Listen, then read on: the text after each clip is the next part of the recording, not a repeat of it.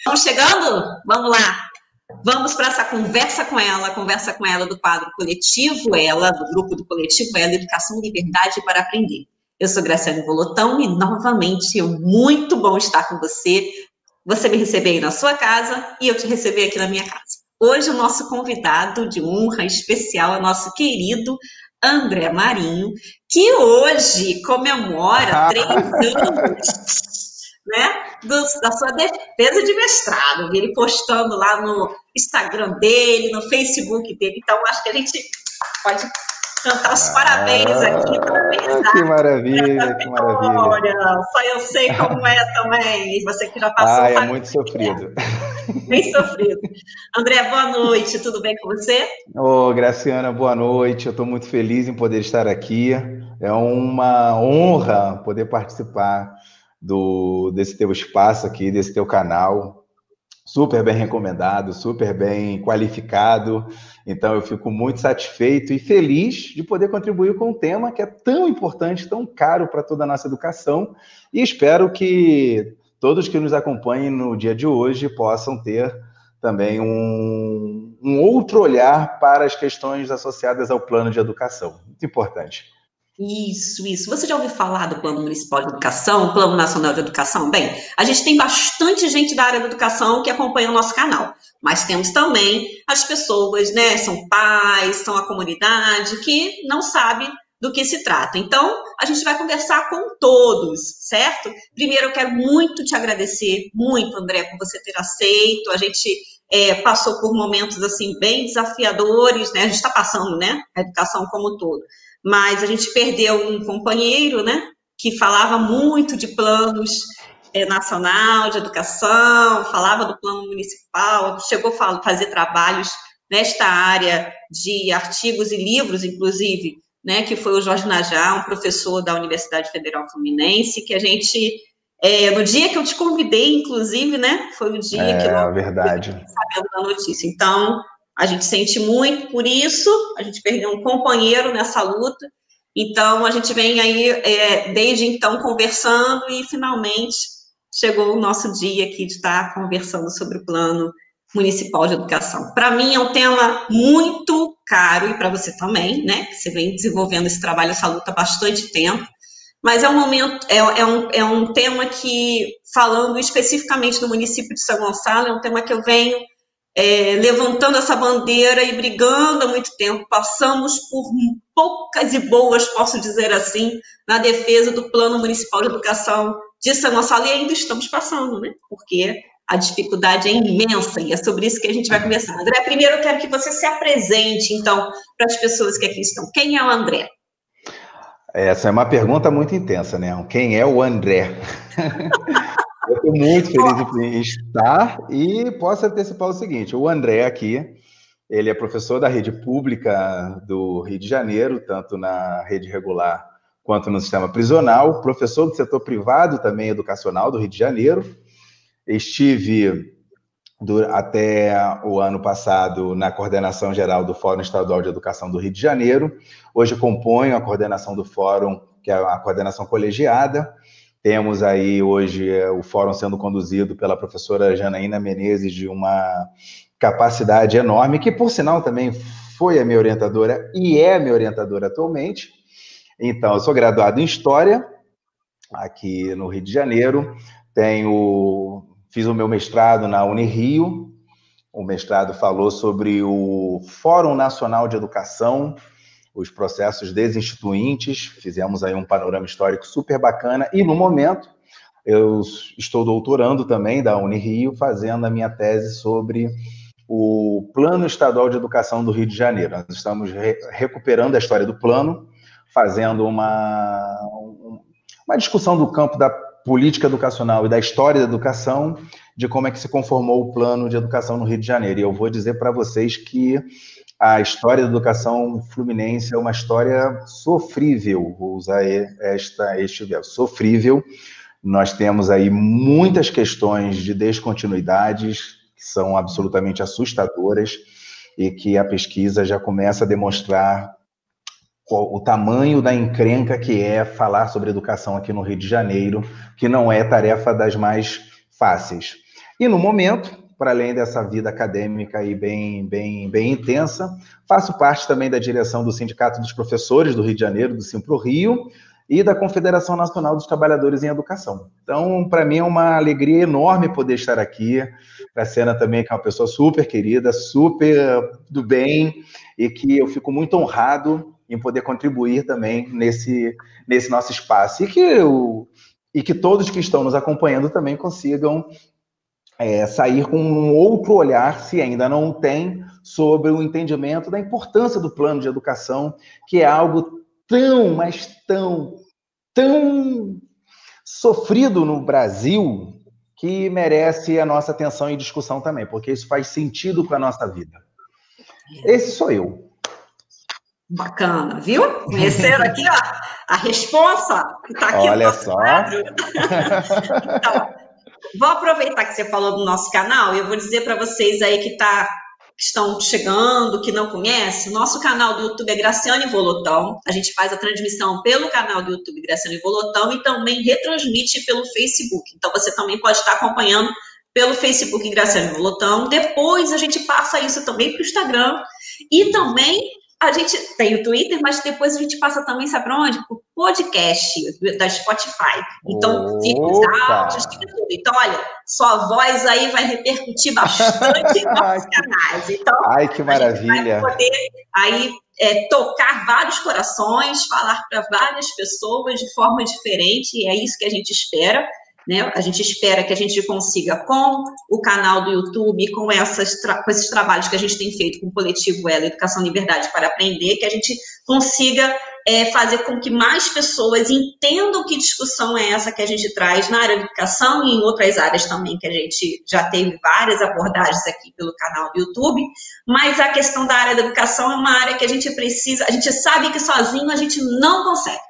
Então, a gente não adianta a gente ficar só na área técnica, só discutindo, mas a gente precisa da comunidade, a gente precisa dos pais, a gente precisa dos alunos, precisa dos funcionários, dos profissionais, no geral da educação, entender o que é isso que a gente está falando. Então, é importante que você aí na sua casa não só é, escute, pergunte, converse conosco aqui, porque o quadro é conversa com ela, então a gente vai conversar juntos. Eu quero que você participe, te chamo novamente para participar aqui junto comigo e com o André dessa discussão. Qualquer dúvida, não estou entendendo o que, é isso que estou falando, pode falar aqui com a gente.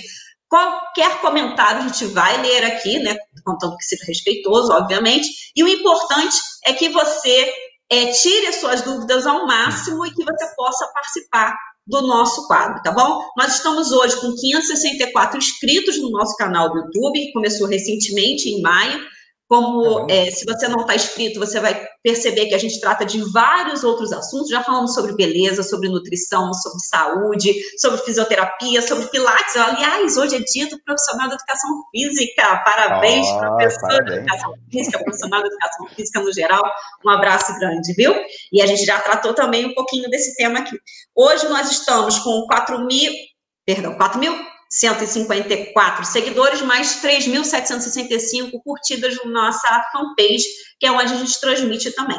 E no nosso Instagram, 1.337. A gente pede que você compartilhe, que você avise que a gente está fazendo esse trabalho de divulgação e esse trabalho de discussão aqui através da live e de outros trabalhos também que a gente vem realizando. Bem, então, André, você começou aí falando sobre os desafios, todas as situações que vêm ocorrendo em torno dessa temática de plano municipal de educação, no caso do Rio de Janeiro, né, mas plano nacional também. Eu queria que você primeiro fizesse uma introdução aqui para a galera aqui é, se ambientar. O que é o plano nacional, o que é o plano municipal, como é que isso se dá.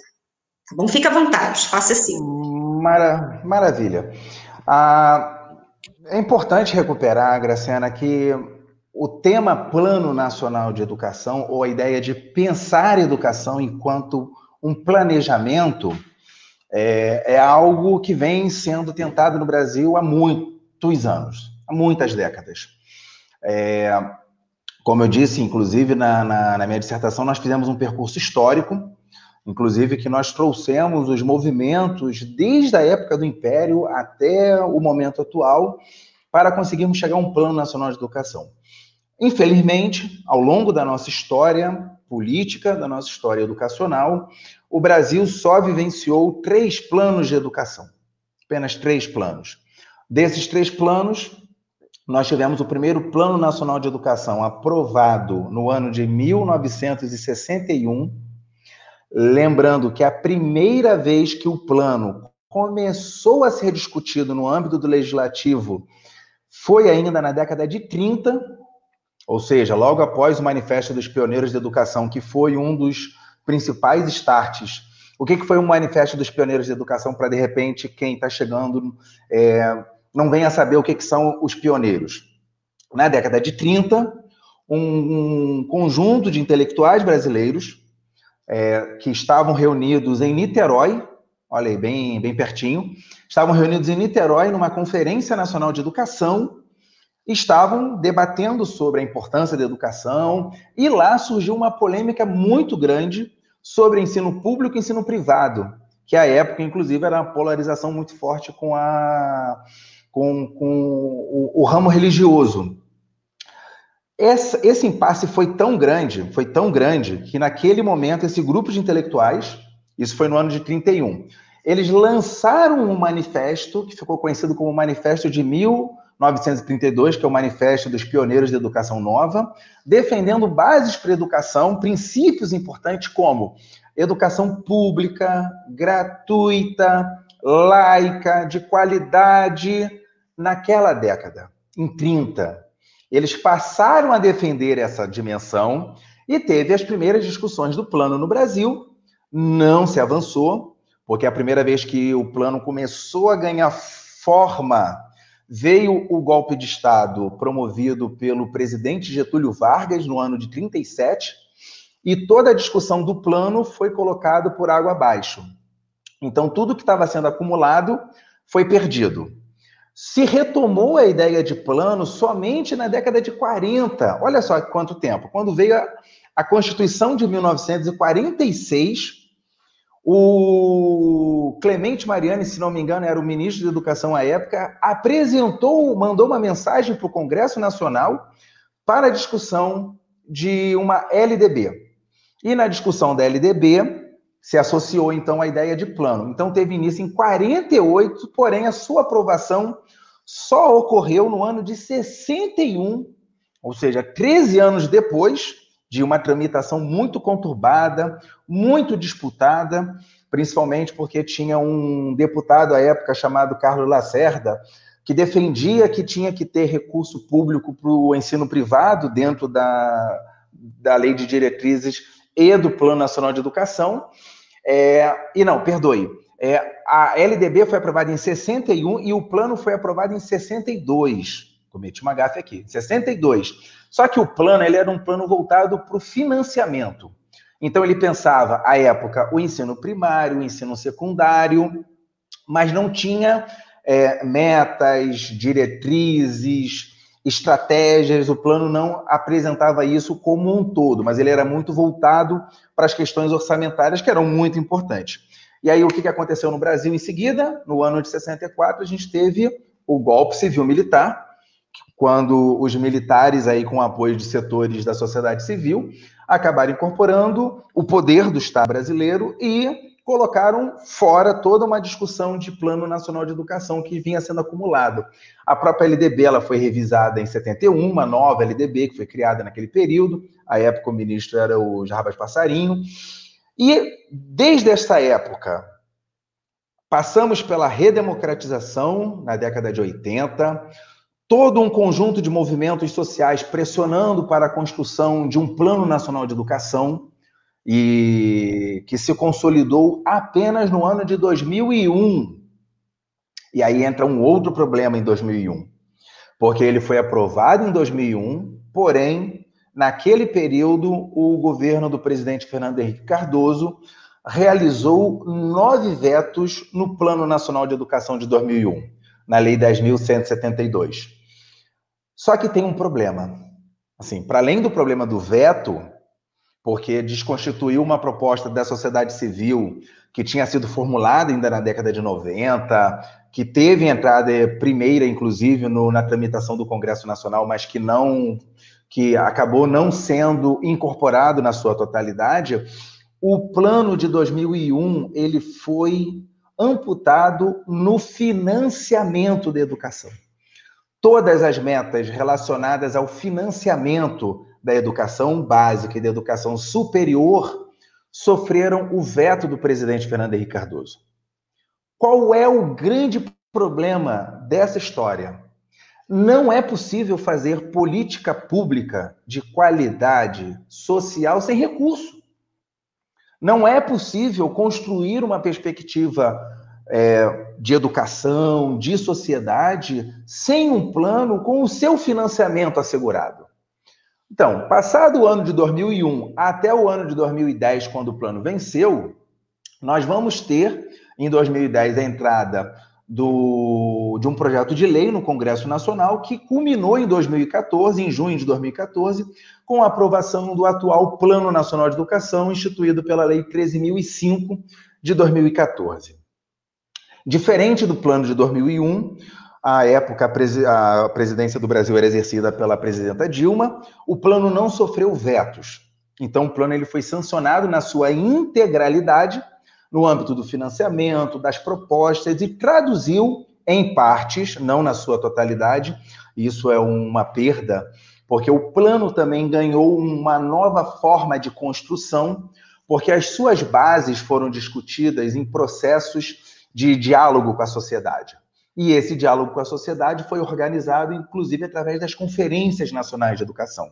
Então, nós tivemos no Brasil, entre os anos de 2009 perdoe, 2008, a Conferência Nacional de Educação Básica.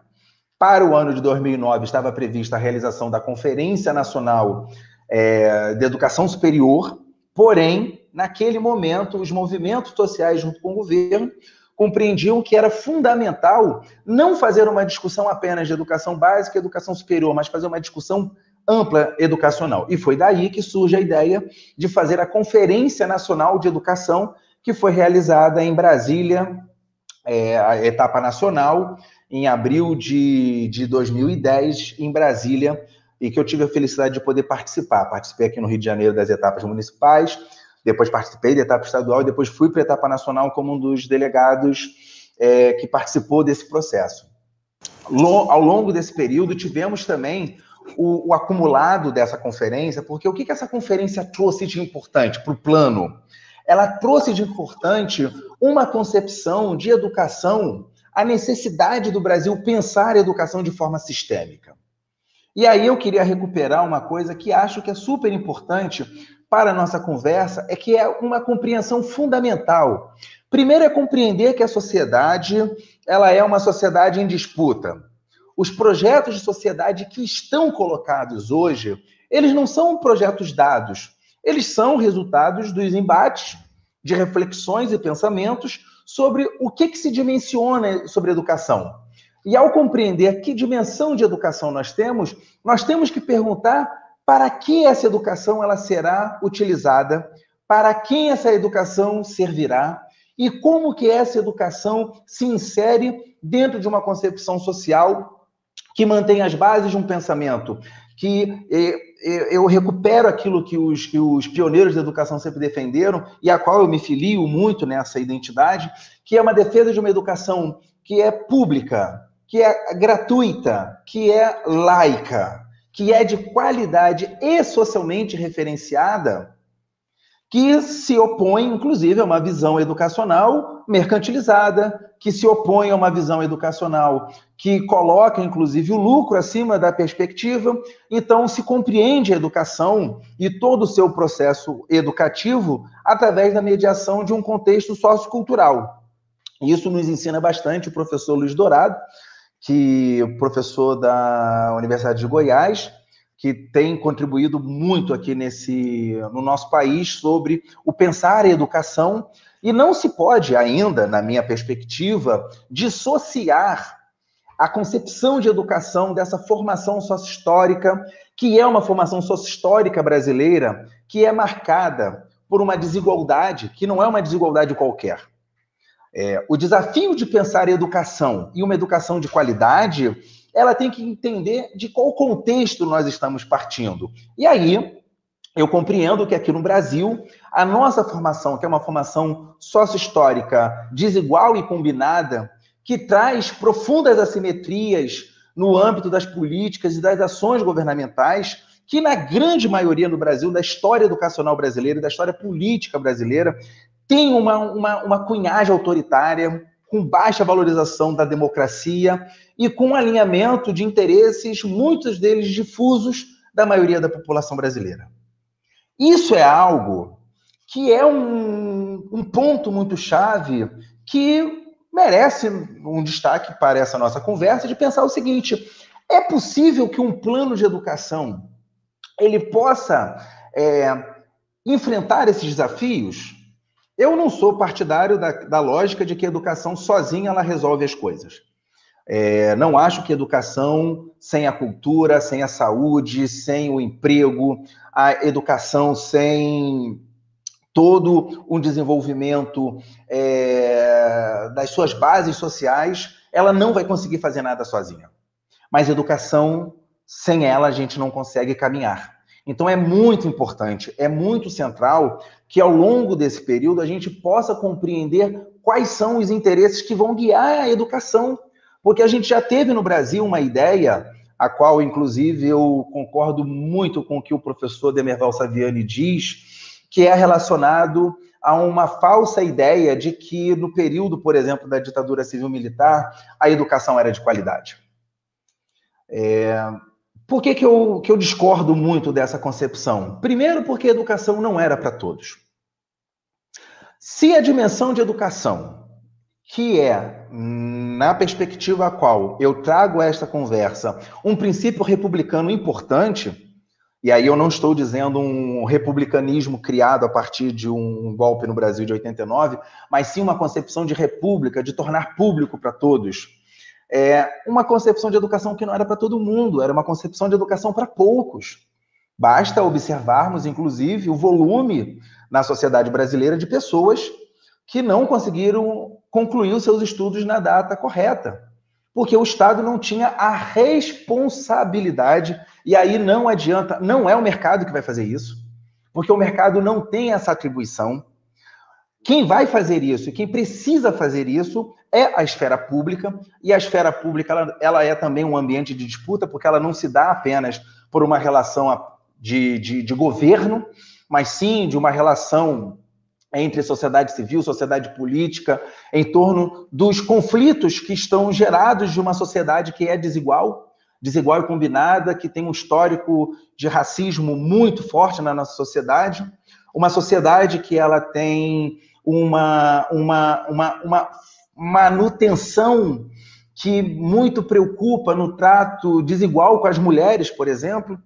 A gente tem uma relação no Brasil que ah, o, o, machismo se torna um, uma estrutura de concepção, de pensar, onde toda uma ação de, de, de, de crítica às diversidades acabam sendo colocadas, inclusive com o advento de um pensamento conservador que muito nos preocupa, muito nos preocupa, que não é um episódio apenas do Brasil, mas é um episódio global. E aí é importantíssimo também distinguir que o conservador em si, todos somos em alguma medida de conservar uma determinada concepção mas o que a gente acompanha hoje de ataques à concepção republicana, uma concepção ampliada de educação, de uma concepção é, que, que, que produza relações sociais mais amplas, que é resultado de embates, de disputas, de concepção de homem, de mundo, de sociedade, mas que hoje tem produzido um discurso que é um discurso da necropolítica, uma política de morte, uma política de extermínio, e isso, inclusive, vale a pena dizer, que foi objeto de tensão em muitos planos de educação, não só no nacional, como no estadual, nem tanto, eu vou explicar isso melhor, mas nos municípios, através de uma concepção que muito nos assusta, que é sobre uma prática de pensar a dimensão do gênero. Então, sobre a, o, o arcabouço do gênero, sobre um, uma capa de que a educação estava a serviço da difusão de uma ideologia de gênero, que é de uma bobagem enorme, porque ideologia de gênero não existe. É, muitos setores da sociedade se organizaram para defender contra o plano de educação. É, o que eu quero destacar dessas questões é dizer que um plano ele é um objeto de disputa. Ele precisa traduzir uma identidade de sociedade, de, do que, que a gente quer formar, do que, que a gente quer construir, do que, que a gente quer propor. Não naquela ideia reprodutivista, mas sim colaborativa, sim ampla, que enfrente os desafios do Brasil que não são pequenos. Por exemplo, aqui no Brasil, a gente tem ainda uma prática das esferas de brasileira de não cumprirem com aquilo que a Constituição diz no que tange aos percentuais da, da de investimento educacional. É, eu convido a todos que estão aí ouvindo, inclusive acompanhando, a verificar se o seu município o seu município, de fato, está cumprindo com aquilo que a legislação diz quanto ao cumprimento dos 25% do, dos impostos na educação. Que aí tem uma pegadinha nessa história, né? Que acho que, se você me permitiu, eu, eu, eu, vou, eu vou apresentar eu essa, essa pegadinha aqui.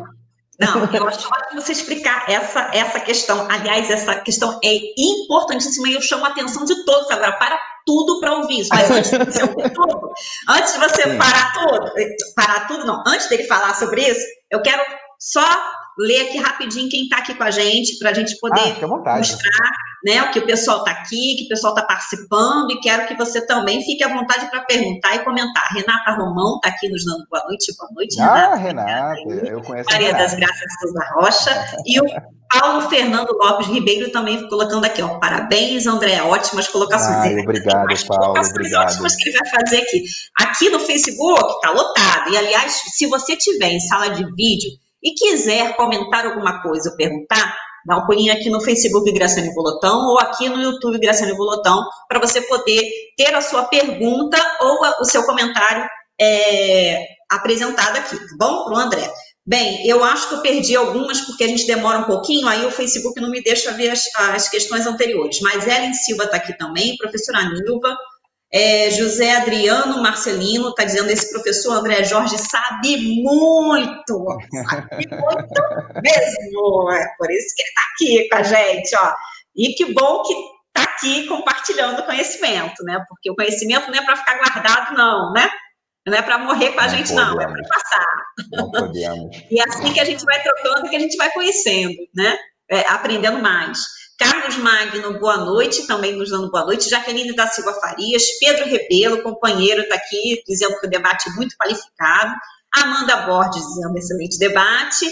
Maristela de Acei, Rafa Malafaia, todo mundo aqui nos dando boa noite. Tá bom, então, agora você vai entrar nesse detalhe, porque agora presta atenção sobre este item, porque como ele falou, gente, não dá para pensar em educação de qualidade sem investimento sem financiamento. É complicado demais, você consegue é, é, trazer é, para dentro de uma sala de aula. É, é, é, por exemplo, a gente está agora numa situação de, desse vírus. E a gente vai precisar o quê? De uma série de coisas para poder garantir a nossa segurança, a segurança dos nossos estudantes. Isso é um outro assunto que a gente ainda vai discutir mais na frente, em outras lives também. Mas, assim, o que, que precisa de dinheiro, né? A gente precisa colocar dinheiro dentro da escola para que essas coisas cheguem até a escola. A escola precisa estar com o ambiente adequado, com, com refrigeração, com uma série de coisas que a gente precisa para que a, a, condução dela seja o melhor, o mais prazeroso possível para que o aprendizado aconteça,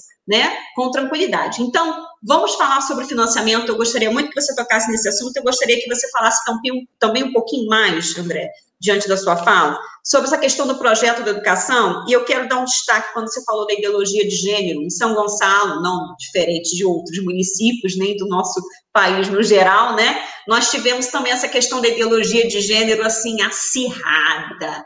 Para você ter uma ideia, não sei se você lembra, não sei se você chegou a ver as notícias de São Gonçalo na época, foi uma coisa, eu diria, horrorosa, porque nós tivemos na Câmara de Vereadores da cidade pessoas totalmente alheias à informação. Depois de uma conferência de que é, estava prevista para três dias, que levaram seis dias, seis dias de conferência, de discutindo, Nossa. conversando, e assim, a gente é, fechou o espaço da UERJ-FP, para fazer a conferência durante três dias. Depois a gente pediu, dá para fazer mais três dias? Porque não deu conta, porque nós chamamos a comunidade, nós colocamos outdoor, o Conselho Municipal foi super atuante, eu fiz parte do, da equipe coordenadora, depois, Nossa, posteriormente, eu fiz parte da equipe técnica. Oi? Desculpa, André.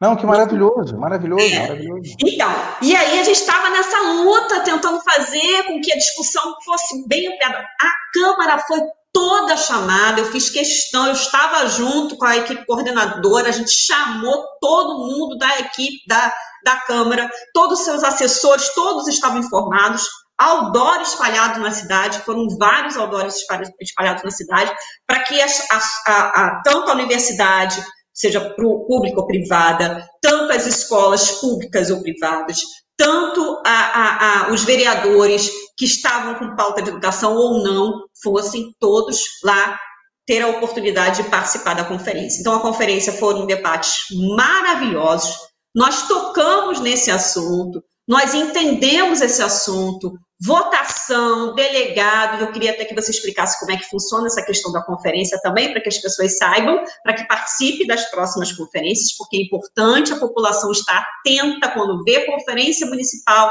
de educação, ir lá e participar, acompanhar o que a gente está fazendo.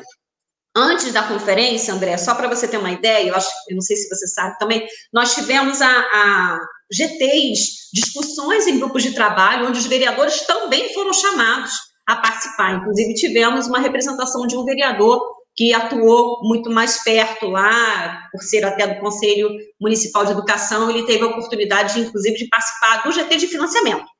E aí, o que, que aconteceu? Depois de todo esse trabalho, de toda essa discussão, de uma hora para outra, quer dizer, de uma hora para outra não, que a gente sabe que não é de uma hora para outra, mas assim, o negócio revirou e aí foi parar na Câmara uma discussão pautada numa proposta de um vereador, né, baseado no que estava sendo é, difundido nacionalmente, com essa questão da ideologia de gênero, que, como você muito bem colocou, não existe. Sou católica, e praticante, e vou dizer novamente para todos que eu conheço e vou continuar dizendo, pastoral familiar e todos mais, não existe. Bem, diante disso tudo, o que, que aconteceu? Na Câmara, um grande espetáculo que nós vimos os nossos, nosso legislativo, né, se, se rendendo àquele espetáculo horroroso e tiraram, vetaram e é, ainda teve um movimento, assim, que eu considero até patético, que é, posso dizer assim, patético, porque eu vi uhum. dois vereadores tiveram a coragem de pegar o Plano Municipal de Educação é, no PDF, né, e fizeram o seguinte, tudo que tinha a palavra gênero, gênero alimentício, qualquer gênero que apresentava ali, os caras tiraram tiraram, vetaram. Eu ia comentar eu... sobre isso, sabia? Porque eu lembro dessa discussão na Câmara de São Gonçalo. Terrível. Uma...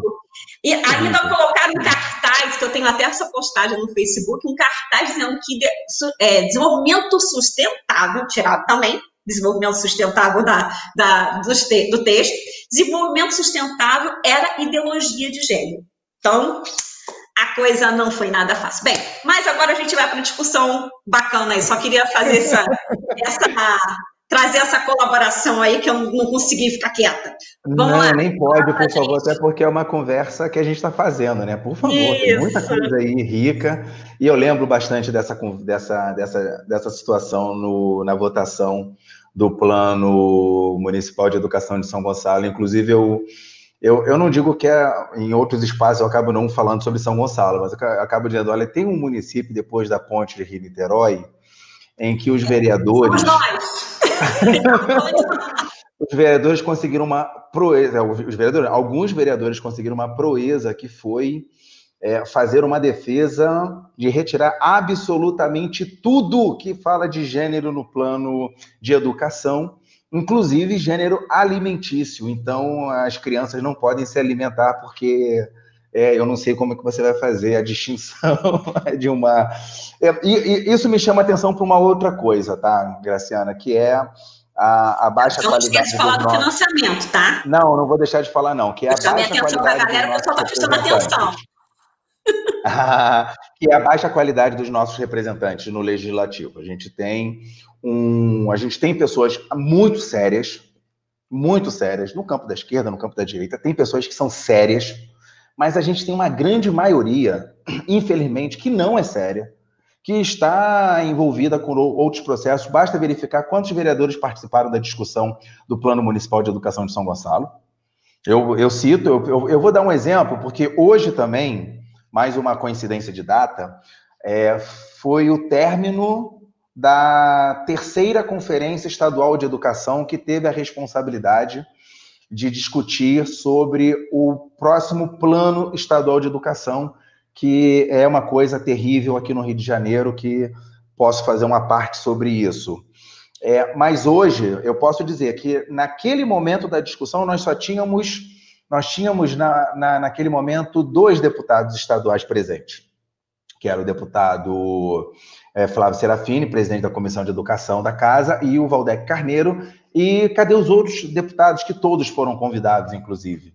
É, é, sentido de que a educação ela não é colocada como elemento central e depois eu podia falar melhor sobre isso. Mas eu quero recuperar a ideia do financiamento.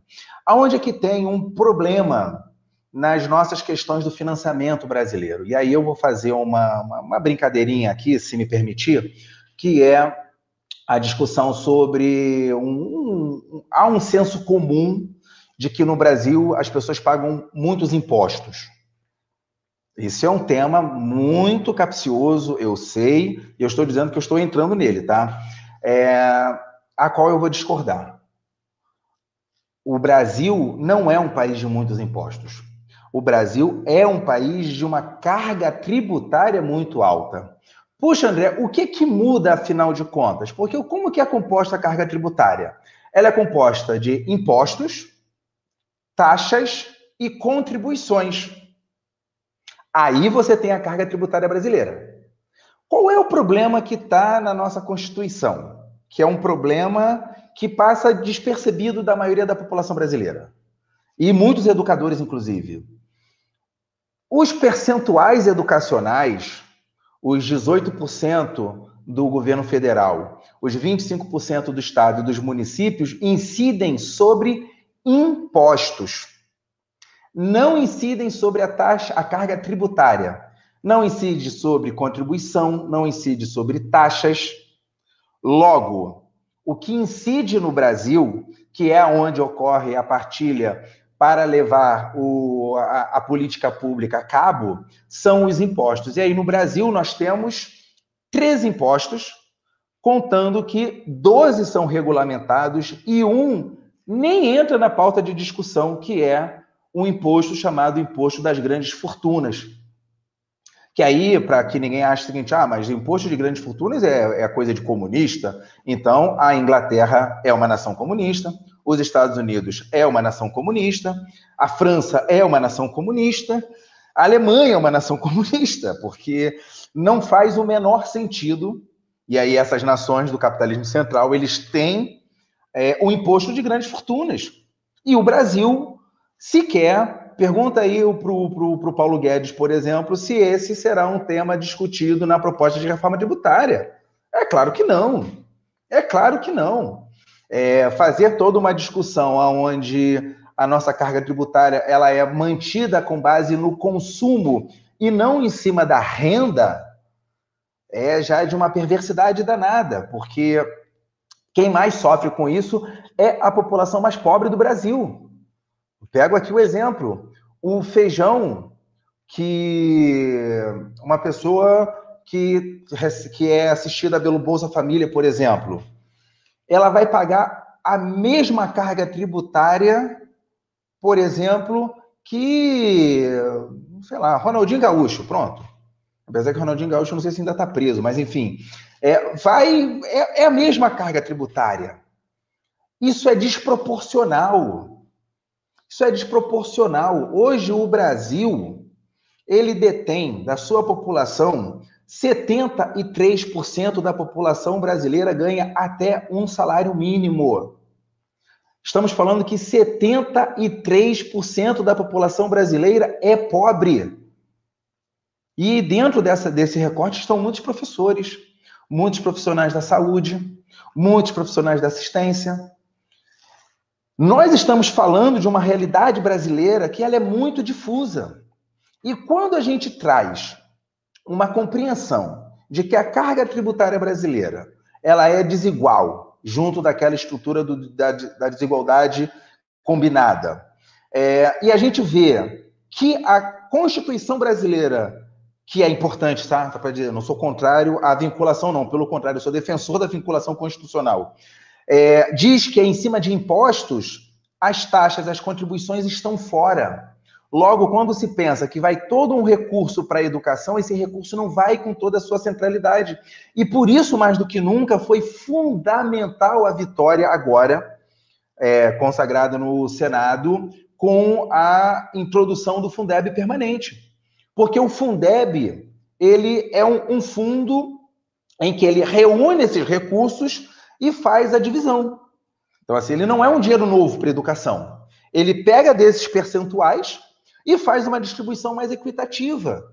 E ao transformar o Fundeb em Fundeb permanente, que é uma importância, porque junto do Fundeb permanente vem agora uma outra coisa que é bacana, que eu vou associar com o Plano Nacional de Educação e com os planos, que é a introdução do custo aluno qualidade, que é o que a gente chama de CAC. Existe o CAC e o CAQI, que é o custo aluno qualidade inicial, que é uma inversão total sobre como funcionava o financiamento no Brasil. É, o que, que, é isso, afinal de contas? Não sei se todos conhecem, por isso é muito importante isso estar dentro da legislação, isso, isso ser de conhecimento da sociedade. Porque o que, que o custo aluno-qualidade faz? Até antes do, do, da, da, da criação do CAC, o financiamento da educação funcionava da seguinte forma: bom, vejamos, quanto é que eu tenho para investir em educação? Ah, então é com este recurso que eu vou atuar. O CAC inverte a lógica de quanto eu preciso para fazer o financiamento da educação. A pergunta mudou. Então, eu preciso de quanto para assegurar a remuneração condizente dos trabalhadores? Eu preciso de quanto para assegurar o acesso e permanência das crianças na escola? Eu preciso de quanto para poder assegurar o mobiliário das escolas públicas do Brasil, porque o mobiliário das escolas públicas no Brasil ela é, é de uma preocupação enorme, mas isso não quer dizer que as escolas privadas estejam nadando de braçada, porque não estão. Porque o que existe de escola privada que não tem quadra, que não tem biblioteca, que não tem laboratório, é aos montes. É aos montes. A quantidade de escolas privadas, por exemplo, que, que funcionam dentro de casas só no município do Rio de Janeiro isso representa 60%. E aí depois se apresenta como, ó, oh, não, porque o setor privado é o centro da qualidade e o público é o precário. Não. Eu discordo muito, eu venho de uma tradição de estudos dentro da escola pública. Eu vim da escola pública. Então, é, aí algumas pessoas até dizem, ah, não, André, mas que você veio de uma outra época. Eu não sei se é tão uma outra época assim, porque, inclusive, eu acho que hoje para muitas questões, a educação ela se apresenta como um grande desafio. E, o, e a, ideia do plano, por exemplo, ele busca traduzir um, um conjunto de, de, de. Ele busca traduzir as metas do plano, porque aí eu queria, é, passando aí por essa questão do financiamento, trazer também um pouco de como é que se estrutura o Plano Nacional de Educação. O Plano Nacional de Educação, na sua na sua dimensão, ele foi aprovado no dia 25 de junho de 2014 e ele conta principalmente com uma estrutura de. Ah, deixa eu lembrar. De 14 artigos. 14 artigos. Dentro desses 14 artigos, ele vai dizer principalmente sobre a sua aprovação e vai dar as diretrizes para a educação nacional. Por exemplo, essa educa a educação nacional, no seu artigo 2 vai dizer erradicação do analfabetismo, é inadmissível, inadmissível em pleno 2020 nós ainda termos pessoas analfabetas. E não estou nem dizendo do analfabetismo funcional, que são as pessoas que leem, mas não entendem o que estão lendo. Eu estou dizendo de analfabeto pleno. Isso representa 10% da população brasileira. Nós estamos falando de um número que é assustador. Por exemplo, se nós pensarmos na modalidade educacional da EJA, que é a educação de jovens e adultos, eu faria uma brincadeira que é uma modalidade que luta para não existir, para deixar de existir.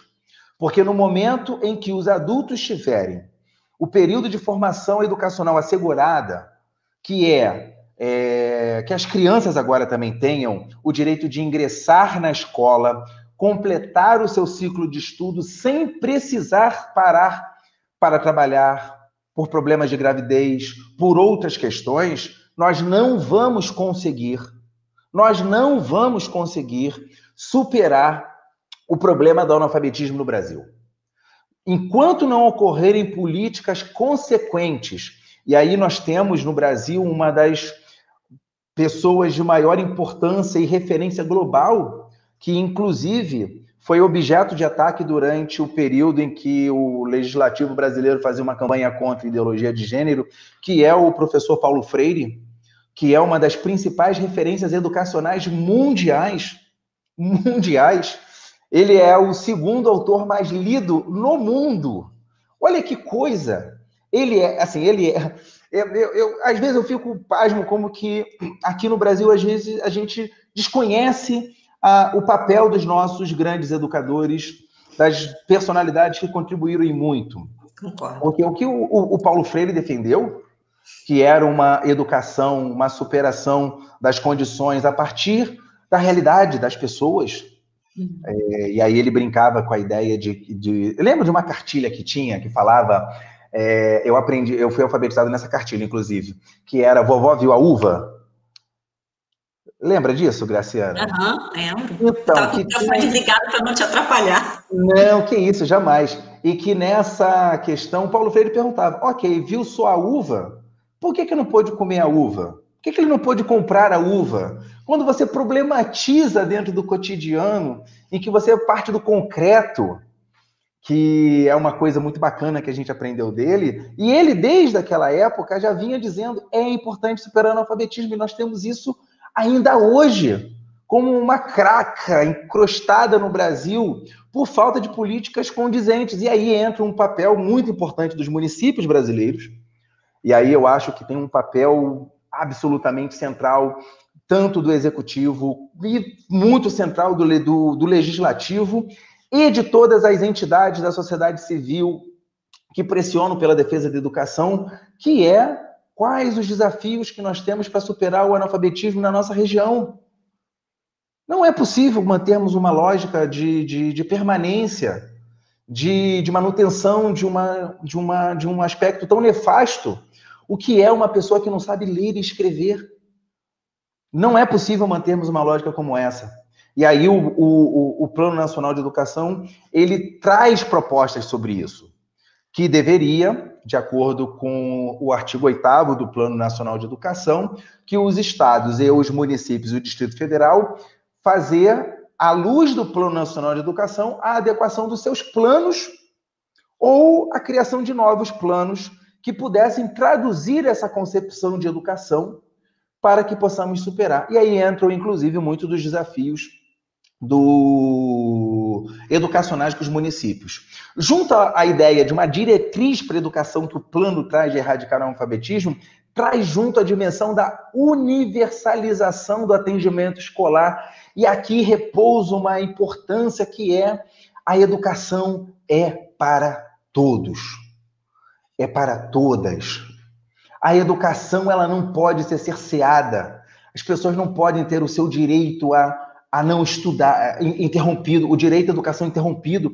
O direito à educação tem que ser algo para todos, assegurado, com substância, financiamento. Não é possível fazer isso sem planejamento. Não é possível fazer isso sem estabelecer e sem conhecer a realidade dos municípios brasileiros. e das diretrizes do plano se associa à superação das desigualdades educacionais, com aquela ênfase poderosa na promoção da cidadania e na erradicação de todas as formas de discriminação.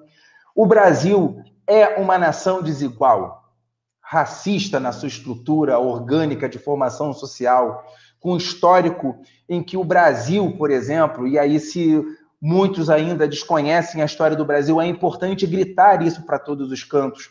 O Brasil é um país com mais de 500 anos de história e que desses 500 anos de história, 358 anos foram de escravidão plena, absoluta da população, em que o escravo não era considerado cidadão, não era considerado pessoa, era propriedade. É a perda das suas liberdades, das suas individualidades transformadas em mercadoria. O escravo era isso. Não era o escravo, era uma pessoa que perdeu a sua cidadania, que perdeu a sua plenitude, que perdeu a sua dignidade. Junto a essas diretrizes que o plano se propõe a superar, passo ainda a discussão sobre a homofobia, superação da homofobia.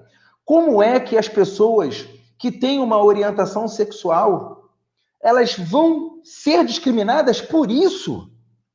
E aí eu pego um argumento, e olha que eu não sou cristão, eu diria o seguinte, para os que são cristãos, inclusive, para quem é aí do, do, do campo, Será que o, o Jesus que defende defenderia algo desse porte? Pelo que eu saiba, pelo que eu tinha lido, ele estava lá junto com todos aqueles que eram malquistos pela sociedade. E isso não é desvio de caráter. Isso é como que a pessoa se orienta. A sociedade ela mudou. As pessoas têm o direito a terem a sua livre orientação, serem o que elas quiserem ser. Porque uma das coisas que no Brasil ainda não é formada plenamente é a dimensão da cidadania. A cidadania ela não é. Inclusive, eu acabei de mandar um, submeter um texto para o Congresso da AMPAI agora, que trata um pouco sobre essas questões de como que a educação ela deixou de ser prioridade, que discute um pouco dessa cidadania mitigada que a gente vai tendo aqui no Brasil.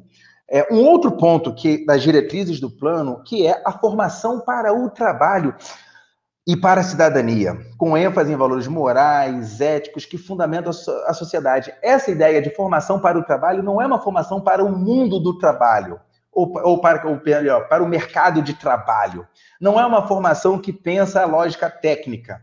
É uma formação que, plena, que pensa o homem na sua plenitude, o homem na sua dimensão mais ampliada, de homens e mulheres na sua plenitude, de uma sociedade que é uma sociedade cindida em classes aqui no Brasil, que tem diferenças enormes e que não é uma lógica de vida formada apenas para trabalhar. Mas qual é o momento do lazer? Qual é o momento de curtir a família? Qual é o momento em que você se integra com a sua comunidade? O mundo do trabalho ele é muito mais amplo. Junto com essas questões, entra aqui um ponto que é muito chave, que é a ideia da promoção do princípio da gestão democrática da educação pública. Aqui eu diria que faltou um ponto chave, que é a ideia Peraí, que agora, agora para tudo, de novo, para tudo. Democratização da escola. Gente, atenção, vai lá, André. Vamos lá. Gestão democrática.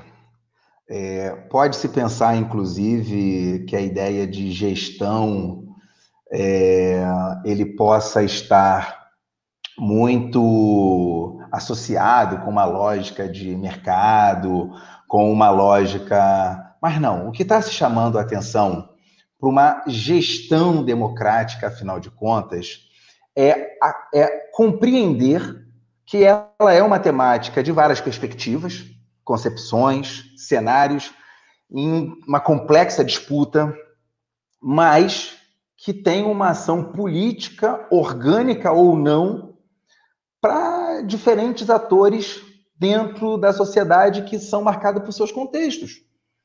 Eu posso dizer, por exemplo, que uma escola que não escuta os seus estudantes em nenhum momento, que não autoriza que os estudantes se organizem em grêmios estudantis, por exemplo, ou que o, o professor assume uma relação de comando desse docente e não de potencialização desse estudante, eu posso dizer que essa é uma escola democrática?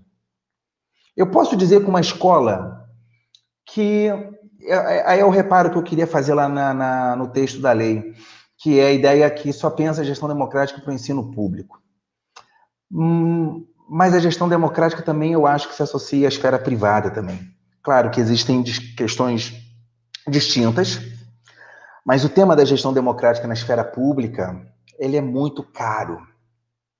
Posso dizer que uma escola é, que nega a ouvir, ou uma direção que se nega a ouvir as famílias para pensar o projeto político-pedagógico da escola está sendo democrática? Como pensar nos canais de participação? E é claro que democracia não pode ser confundida com democratismo, né? Com aquela ideia de que, ah, tudo eu posso falar porque eu tenho o meu direito democrático, porque o direito ele é constituído de direitos e deveres. Ele não é só marcado por uma ideia unilateral, eu só tenho direitos, mas eu também tenho deveres. E os deveres, inclusive, têm que se associar a algo que nos é muito ausente da sociedade brasileira, que é a dimensão da cidadania enquanto dimensão plena, ampliada, arrojada, presente na vida de todos. Não, não faz muito sentido pra, quando a gente fala isso para a população brasileira, porque no Brasil a própria dimensão de cidadania ela é interditada a todo, a todo instante. Por exemplo, desde 2016 nós vivemos, a partir de um golpe de Estado no Brasil, Sim, eu parto da ideia de que 2016 foi um golpe de Estado aqui no Brasil, que rompe com o Estado Democrático de Direito, contra, contra os, os valores societais. Sim, podia ser contrário a uma questão com a quantidade de coisas, mas aquele golpe de Estado aprofundou um conjunto de desigualdades no Brasil que tem problemas. E olha, eu não estou dizendo, ah, então quer dizer que não tinha problema no governo. Claro que tinha problema no governo Dilma. E se me convidarem, eu sou um dos que posso ajudar na crítica ao governo. Só que, é, no momento em que o legislativo produz um rompimento sobre uma base falsa de argumento para afastar, isso é golpe. Aí a gente pode discutir um conjunto de coisas. Junto a isso, até para poder caminhar é, existe a promoção humanística, científica. Olha só a ciência, gente, como a ciência é fundamental. A ciência, a cultura, a tecnologia do país são fatores de promoção centrais que o Plano Nacional de Educação ele propõe traduzir, propõe trazer. Além de estabelecer metas dos recursos, que aí é na proporção do PIB, que isso foi um ponto de batalha enorme durante o, a tramitação do Congresso, no, do, do plano no Congresso Nacional. E, por fim, a valorização dos profissionais da educação. E aqui é importantíssimo dizer que profissionais da educação não se restringe a professor. A gente está falando do porteiro, a gente está falando da merendeira, a gente está falando da secretária escolar, a gente está falando de uma infinidade de pessoas que precisam atuar dentro da escola, que são profissionais de educação e que são a todo instante vilipendiados dos seus direitos. Quando, por exemplo, um município, aí eu registro o próprio município de São Gonçalo se nega a negociar, por exemplo, o reajuste salarial dos seus profissionais. Não está cumprindo o TAC, que é o termo de ajuste de conduta. De conduta feito junto com o Ministério Público é, Estadual. É um horror, é um circo de horror. Não é possível pensar. Eu, eu, eu, eu uso uma, uma, uma expressão que eu gosto muito para poder qualificar o que, que é o meu entendimento sobre valorização dos profissionais da educação, e aí eu peço licença a vocês para exemplificar com os professores. Quando um professor não precisar vender Tupperware, boticário, calcinha na sala dos professores, aí a gente começa a falar que nós estamos vivendo uma valorização dos profissionais da educação. Porque no momento que ele, Posso incluir uma outra coisa? Pode, Não claro. só a venda, mas também o fato dele estar saindo correndo de um lado para o outro, de um, de um emprego para o outro, sai da, da rede municipal, vai para a rede privada e depois entra na rede estadual, né? mais ou menos assim que a gente tem. Não, é tudo isso. O professor Cacheiro Viajante, tem o professor de manhã, ele está, por exemplo, no, munic no, no, no município, à tarde está no estado e à noite, enfim, no privado, ou vice-versa. A cada hora ele está num lugar. E aí imagina só a confusão que é, porque é, isso é um outro problema que falta na legislação brasileira, que é a regulamentação do regime de colaboração no Brasil. O, a nossa Constituição brasileira, é, principalmente com o acréscimo da emenda constitucional 59 de 2009, no, trouxe no, no artigo 214 da Constituição a ideia da regu, do, do regime de colaboração. O que, que é o regime de colaboração, afinal de contas? É fazer com que as esferas federativas conversem. Por quê? O que, que a gente acaba tendo? O município, muitas das vezes, não tem o dinheiro suficiente para poder fazer a coisa. O Estado, se pegar o caso do Rio de Janeiro, é um Estado absolutamente endividado e com dificuldade de tocar. Aí vem o, o dinheiro do, da, da União que diz como é que tem que investir. E aí a própria autonomia dos entes federados é uma bagunça só, porque a gente não tem a coordenação. O nosso federalismo no Brasil, é, que é um federalismo colaborativo, que só tivemos esses federalismos primeiro pensado para a Constituição de 1934 e que foi superada pela Constituição de 37. Depois veio na Constituição de 46, que foi superado pela Constituição de 67, e agora nós temos na Constituição de 88, que é um federalismo que colabora com os entes federados. Se pegarmos aí, por exemplo, é, as competências da, do município, as competências do Estado, as competências da União, o que, que é comum, o que, que é concorrente, o que, que é privativo de cada um deles, a gente vê, por exemplo, que o ensino básico ele é como ele é concorrente entre estados e municípios. Então, por exemplo, o estado do Rio de Janeiro, que durante um tempo fez uma lógica de municipalização sobre o argumento de que o ensino fundamental não era competência dele, é, tanto é que sofreu uma ação que hoje finalmente saiu vitoriosa há pouco tempo. Em, Mas em foi massacrando os municípios, né, André? Foi, foi massacrando, massacrando, massacrando, dizendo o seguinte: olha, é, eu vou recuperar aqui um episódio que ainda não era da época da Constituição de 88, mas é um período logo após o governo, o primeiro governo Brizola aqui no Rio de Janeiro em que o Marcelo Alencar, quando ele ganhou a, o governo do estado, uma das primeiras coisas que ele fez foi transferir os CIEPs para os municípios, tirando da responsabilidade dele, do governo do estado, a, o funcionamento dos CIEPs. Então, assim, a gente tem, eu, e ontem você conversou, foi ontem que você com a Lia Farias? Foi, foi ontem. Ah, a Lia Faria é maravilhosa, assim, maravilhosa, diva, totalmente, de uma capacidade enorme. Inclusive, eu tô, eu, eu quero conversar com ela, porque ela vai ser minha entrevistada para minha tese de, de, de doutorado. Uma maravilha, muito próxima, tranquila, não sei se você já teve contato com ela. Linda, linda, linda, muito ah, próxima. Ah, é muito bacana, muito, muito, muito... É muito importante ter pessoas bacanas como ela para a educação e de uma, de uma responsabilidade enorme. Então, assim, todo esse elemento de transferência forçada para municípios que não tinham a menor capacidade. Aí a gente volta para a ideia de associação com o plano, que é como é que o plano pode pensar essas questões? Entra, ai, Graciana, nós temos um problema, no, mais um dos problemas do Rio de Janeiro, que é eu disse que, que deixaria para fazer um comentário sobre o Plano Estadual de Educação, mas eu vou aproveitar para fazer Cadê agora. o Plano Estadual de Educação? Cadê? Esse é o problema. O Plano Estadual de Educação do Rio de Janeiro, gente, o Rio de Janeiro é uma coisa que eu vou dizer que merece ser estudado porque eu estou estudando isso, né? Então. Ah, então respira vou... só um pouquinho para você falar sobre isso. Deixa eu só ouvir aqui o pessoal tá rapidinho. Que tem gente aqui nova que chegou aqui que eu queria Sabe quem está aqui nos dando um grande abraço? É a Rosana Gildo, está dizendo aqui ah, também, herdeira do nosso plano municipal de educação em São Gonçalo. Rosana, beijo grande. Já fez live aqui com a gente também. Ele tá, ela está dizendo aqui, ó, boa noite, que presença especial. Nome André, sobrenome Luta. Viu? Oh, coloca aqui, bacana. Vou fazer assim. Bacana. Ó, eu estou segurando o telefone. Valmir, Valmir Siqueira também está aqui nos assistindo. A Aniele Damião Nascimento está aqui. Olá, Graciane. Olá, André. Olá, Aniele. Olá, Boa noite, tudo, bem? Aniele. A Aniele está dizendo aqui: boto fé numa bancada da educação em São Gonçalo. Eita, ah, valeu a força. Eu acho também que essa bancada é, precisa Valéria, mudar. É, Valéria Walter também, supervisora nossa, está dizendo aqui ótimas colocações. Jefferson Almeida está conosco. Valéria Walter complementa, é verdade, o professor precisa ser valorizado. Edson Ana também, boa noite, muito bom. Nilton Oliveira está aqui conosco assistindo.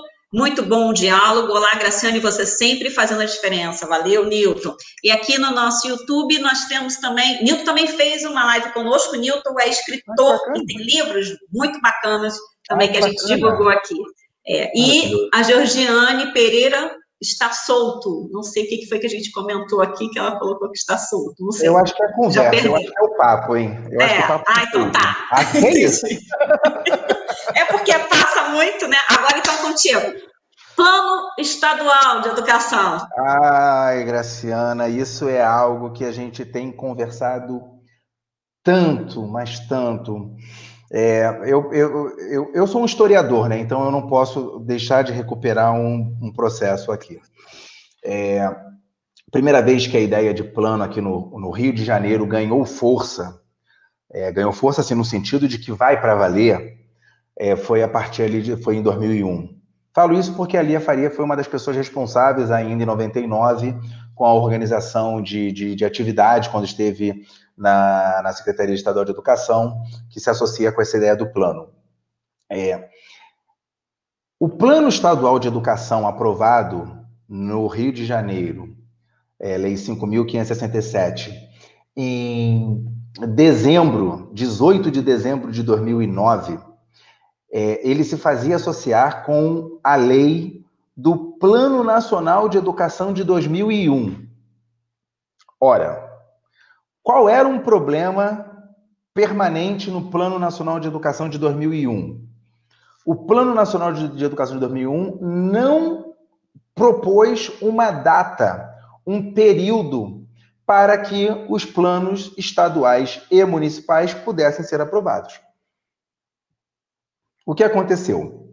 O Plano do Rio foi aprovado quando o Plano Nacional de Educação estava acabando. Pronto, acho que já explica muita coisa. No momento em que os governos que foram ascendendo passaram então a priorizar uma outra agenda, até porque a educação é, e eu vou afirmar isso aqui, que eu acho que o único governo ao longo de toda, desde o período da, da, da fusão da Guanabara com o Rio de Janeiro em 74, consolidado em 75, até hoje, que priorizou a educação de fato foi o governo Brizola, aqui no Rio de Janeiro. Foi o governo Brizola. E, e olha que tem coisa demais para a gente discutir ali, mas o único governo que realmente tinha uma concepção para a educação era o governo Brizola. Todos os outros governos que entraram não tiveram. Não tiveram. Prioridade zero para a educação. Inclusive alguns bem, bem, bastante problemáticos aí nesse contexto.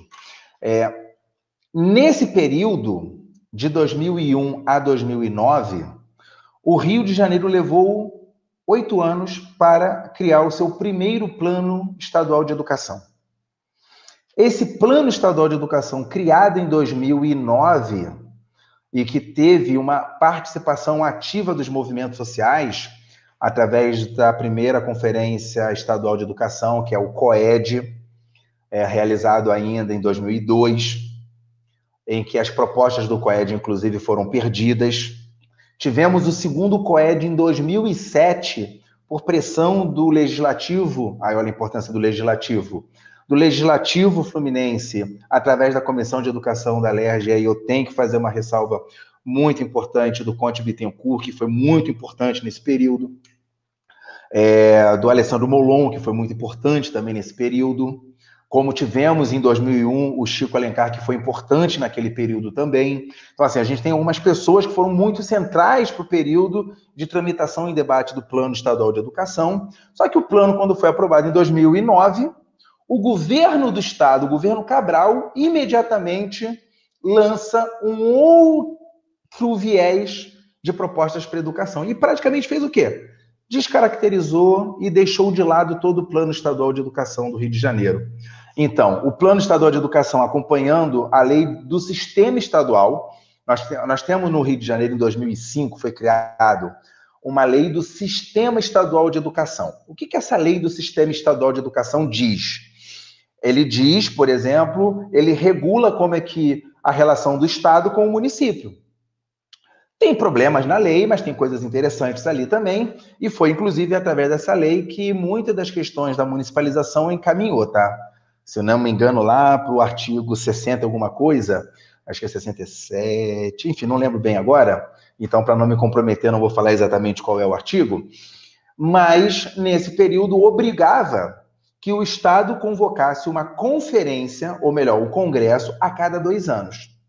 Veio a lei do plano, que também determinava a cada dois anos. E nós passamos de 2009, ou melhor, 2010, porque como foi aprovado em finalzinho de dezembro de 2009, de 2009 até 2019, o período de, de, de duração, que é um período decenal, o Rio de Janeiro não realizou a conferência que é responsável por monitorar e avaliar o desenvolvimento do plano. Ou seja, é um espaço de diálogo com a sociedade para mostrar o que, que andou e o que, que não andou e para correção de rumos. Só que o Estado do Rio de Janeiro não fez. O Estado do Rio de Janeiro não fez. Na ausência de um plano estadual de educação, e aí vale dizer que é, até 2009, poucos municípios criaram um plano municipal, dentre eles São Gonçalo foi um dos municípios que criou um plano, se não me engano, de 2004, criou um plano municipal de educação, e aí entra um problema que para mim é muito central. Como é que eu penso o meu município se eu não tenho nenhuma referência no estado? é uma das coisas que aconteceu com o plano agora de 2014. Porque o que aconteceu com o plano de 2014? O plano de 2014 disse o seguinte, ó, é, os, os estados, o Distrito Federal e os municípios têm um período de um ano para adequar o plano estadual de educação, que, por sinal, o Rio de Janeiro não fez, tá? O Rio de Janeiro é um dos estados do Brasil, é o único estado do Brasil que não atualizou. Não atualizou. Que é uma, que é uma isso é... denunciado várias vezes várias, no Ministério várias, Público. E olha, eu vou dizer para você uma coisa que aconteceu comigo, tá? No período em que eu estava à frente da coordenação do Fórum Estadual de Educação. Em uma das ações que, que o Ministério Público, através da segunda promotoria de tutela coletiva, que é o promotor Rogério Pacheco, indagando a Secretaria de Estado de Educação sobre a responsabilidade de, de, de de, de atualizar o plano, é, eles alegaram que não atualizavam o plano porque o plano estava com o Fórum Estadual de Educação. Eu queria que você falasse um pouquinho de que fórum também. Eu falo. A gente tem o Fórum Estadual, eu queria que você falasse sobre o desmonte do Fórum Nacional também. Depois. Ah, isso foi, esse foi o ponto da minha, da minha dissertação, tá? Eu falei sobre o fórum, sobre isso. Mas Deixa eu só fechar esse ponto que eu entro nessa questão de fórum. Então, assim, rapidamente, o que é um fórum? Um fórum é um órgão de Estado que tem responsabilidade quanto ao monitoramento e avaliação do respectivo plano municipal, estadual, distrital ou federal, a depender da sua esfera, e que tem também, dentre as suas atribuições, a realização das conferências. O fórum é um guardião das propostas emanadas de uma conferência. Então, aquilo que uma conferência defendeu é papel do fórum defender. Então, por exemplo, é, junto às esferas de monitoramento, as instâncias de monitoramento de um plano, por exemplo, geralmente são quatro.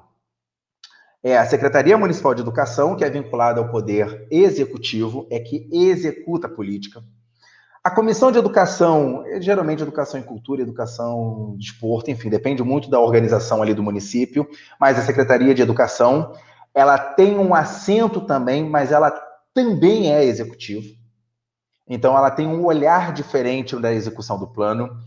O conselho, aí no caso, o Conselho Municipal, o Conselho Estadual, o Conselho Nacional de Educação, também tem, porque ele é um órgão regulamentador do sistema, para olhar estas questões. Mas o Conselho, que não é um órgão de Estado, com exceção do Rio de Janeiro, Rio de Janeiro, o Conselho Estadual de Educação é um órgão de Estado sem recurso nenhum, que também é uma sem vergonhice transformar o Conselho em órgão de Estado, mas não dá nenhuma, nenhuma condição para o Conselho funcionar. O, o fórum ele atua como uma instância de, de diálogo entre a sociedade civil e a sociedade política, porque ele, o fórum ele é composto de forma ampla, ele não é composto por entidades de governo. Eu, por exemplo, faço a. Estou no Fórum Estadual de Educação, estive e estou, é, quando eu estive na coordena... à frente da coordenação, e agora pela Central Única dos Trabalhadores. A minha representação dentro do fórum é pela CUT, por exemplo, então é do movimento social organizado, que eu faço a representação lá dentro. E junto ao fórum existe um conjunto de ações de responsabilidades. E qual é a guia do, do fórum? De defender aquilo que as conferências defendem. Então, por exemplo, se a Conferência Municipal de Educação defendeu estritamente não pode dinheiro público para a educação privada, por exemplo, o fórum tem que ser esse guardião. Se, por exemplo, isso constar no plano, o fórum tem que denunciar, o fórum tem que pressionar, o fórum tem que, tem que, tem que, tem que. Porque é papel do fórum fazer isso também. Ou que seja, é a organização do controle social era isso que eles não queriam. Então, por isso uhum. que o plano estadual teve aí esse rompimento, não passou, né? Ficou seguro. É, mas é isso que eu ia pegar o ponto. Isso. Deixando esse parênteses aqui, trazendo, a Secretaria de Estado de Educação disse que o plano não era aprovado porque nós do fórum estávamos. E o que aconteceu? Eu recebi, eu recebi uma intimação do Ministério Público cobrando. Porque, olha, o Ministério Público pergunta para a Secretaria. A Secretaria diz o seguinte: não, é, não foi porque o fórum não está. E quem era coordenador do fórum era eu. Logo, recebi na minha pessoa um documento pedindo para dar esclarecimentos. Aí, enfim, aquela loucura que foi. É, fizemos um, um, diálogo com o Ministério Público, intermediado pelo CAU Educação, pela a época promotora Bianca, depois a promotora Débora, que são pessoas muito proativas no debate educacional. E, a partir desse movimento, o Fórum Estadual de Educação judicializou o Estado do Rio de Janeiro. Ou seja, ingressou com uma ação civil pública contra o Estado do Rio de Janeiro pela obrigação de fazer a atualização do plano e a realização do Congresso. Foi que em, em 30, 31 de agosto e 1 de setembro de 2019 foi realizado o terceiro Congresso Estadual de Educação, que foi um movimento muito importante que propôs as bases do Plano Estadual de Educação e que hoje está adormecido em berço esplêndido na Casa Civil do Estado do Rio de Janeiro, no governo estadual, e que não caminha, não é apresentado, por exemplo, para o Legislativo poder fazer as discussões. O Fórum, através da nossa coordenadora, a professora Janaína, já fez também um ofício, agora protocolou um ofício junto à Secretaria Estadual de Educação para saber em que cargas anda o, o nosso Plano Estadual de Educação. Então, o Rio de Janeiro é hoje um estado brasileiro que não tem plano estadual de educação, em que os municípios possam ter enquanto referência para pensar a superação das desigualdades. Exemplo, exemplo, exemplo, exemplo. O Plano Nacional de Educação ele se estabelece por diretrizes, metas e estratégias. Então, você tem as diretrizes do plano, você tem as metas. No caso, são 20 metas que comportam o Plano Nacional de Educação. Das 20 metas passam desde educação infantil, educação superior, valorização e formação, financiamento da educação, que é a meta 20, que é uma meta muito central, afinal de contas, e que tem por finalidade é, traduzir os interesses para é, educacionais consolidados. Depois, é, nesse ponto aí, se você puder é, acrescentar a questão do planejamento da cidade, né? O PPA, a LDO, na questão do financiamento também. Bacana. Maravilhoso. Sim, sim, sim, sim. O, o que, que o, o plano ele traduz, afinal de contas? Ele, então, se propõe a ter quais são as metas. O que, que eu quero alcançar? É, eu vou pegar uma meta aqui, vou pegar, por exemplo, a meta, meta 6 do Plano Nacional de Educação, que trata sobre... Educação é, integral. Educação integral. Isso. É, ele tem uma proposta. É, eu, eu, eu, eu, preciso recuperar, porque eu não vou lembrar de cabeça. É, se não me engano, 50% de oferta de educação em tempo integral. É isso mesmo. É, no Brasil. Como é que a gente divide 50% de educação integral no estado do Rio de Janeiro? Por exemplo, qual é hoje a oferta de educação em tempo integral que também é uma polêmica, educação integral, educação em tempo integral, que eu nem vou me meter nessa seara, não.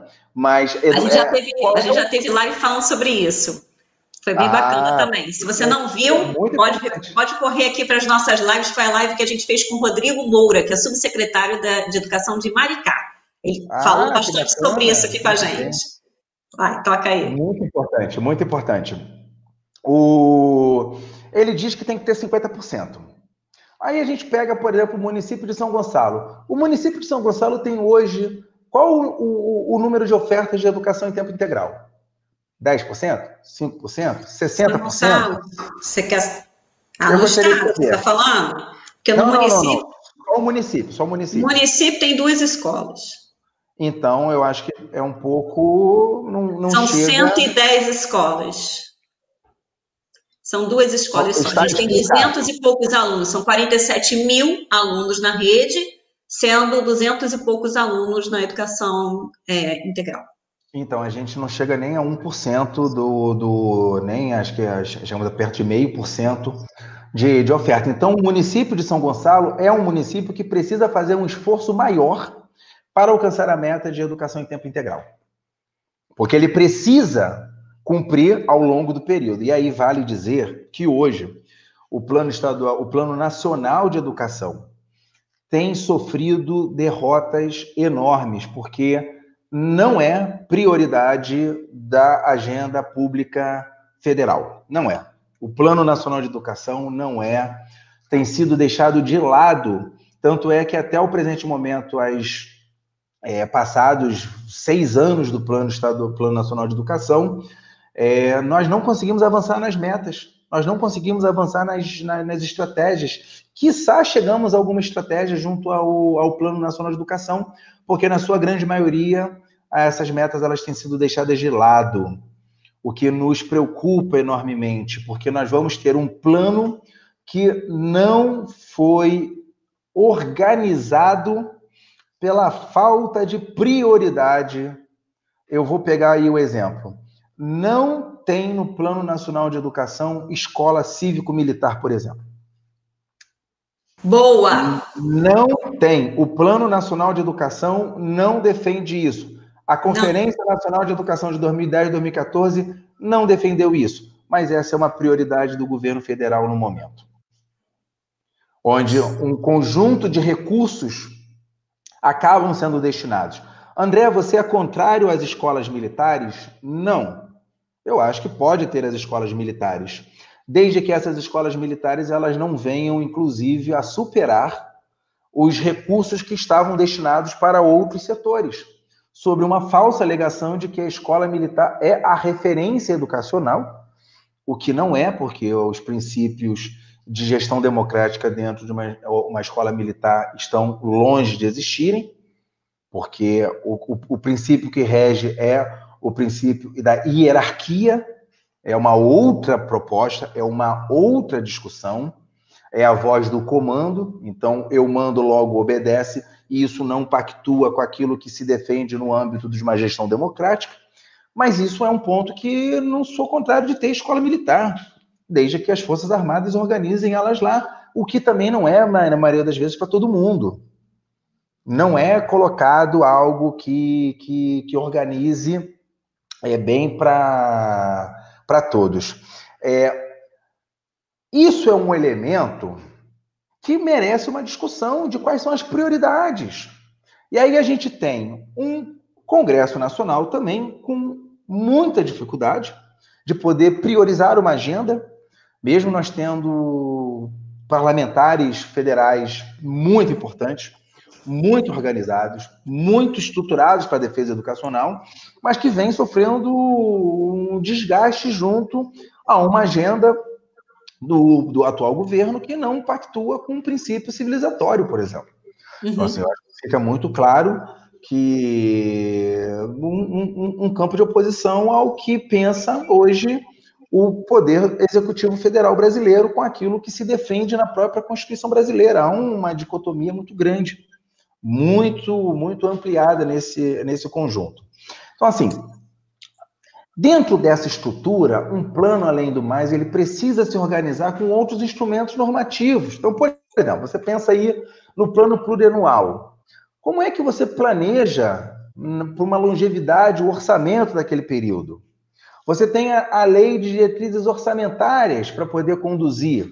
Se você não inserir a educação dentro desses instrumentos, você não vai ter recurso para educação. Você não vai ter condições de assegurar é, é, estruturas básicas para o desenvolvimento do ensino, porque não vai ter os recursos suficientes. Se não colocar lá, e aí era uma maldade muito utilizada é, para a educação, eu vou pegar o exemplo aqui do Rio de, novamente o Rio de Janeiro. É, o, os restaurantes populares, por exemplo, é, eles eram financiados com dinheiro da educação. Por quê? Porque no projeto, na lei que foi aprovada, dizia que era um projeto de educação alimentar. Então, o dinheiro que deveria ir para a educação regular, ok? É, ok, não, né? Tudo bem? É, acabava sendo transferido. Tudo bem também não. É, é, é, acabava sendo transferido para a, o restaurante popular. Eu não sou contrário ao restaurante popular, só para deixar claro. Só que não pode tirar dinheiro da educação. Ou quando Tira a mão do dinheiro da educação. É não é para botar na educação. pega, por exemplo, o dinheiro da educação para asfaltar a rua. Porque diz, não, porque com esse dinheiro você vai poder facilitar o translado das crianças. Espera aí, cara pálida. Imagina, o cara pálida não, porque tá a nossa comunidade indígena e o cara pálida também norte-americano, mas enfim, é, não dá para a gente poder desvirtuar é, e normalizar essas questões. E aí cabe de novo um papel de um legislativo com capacidade de poder pressionar e tensionar sobre essas questões republicanas. Porque no momento em que eu tiro o recurso que deveria estar indo para o. Quer ver uma coisa agora que está sendo proposta pela, pela reforma tributária do, do, do, Paulo Guedes? É o chamado salário educação, mexer no salário educação. Para quem não sabe, o salário educação, os seus recursos são encaminhados para o FNDE.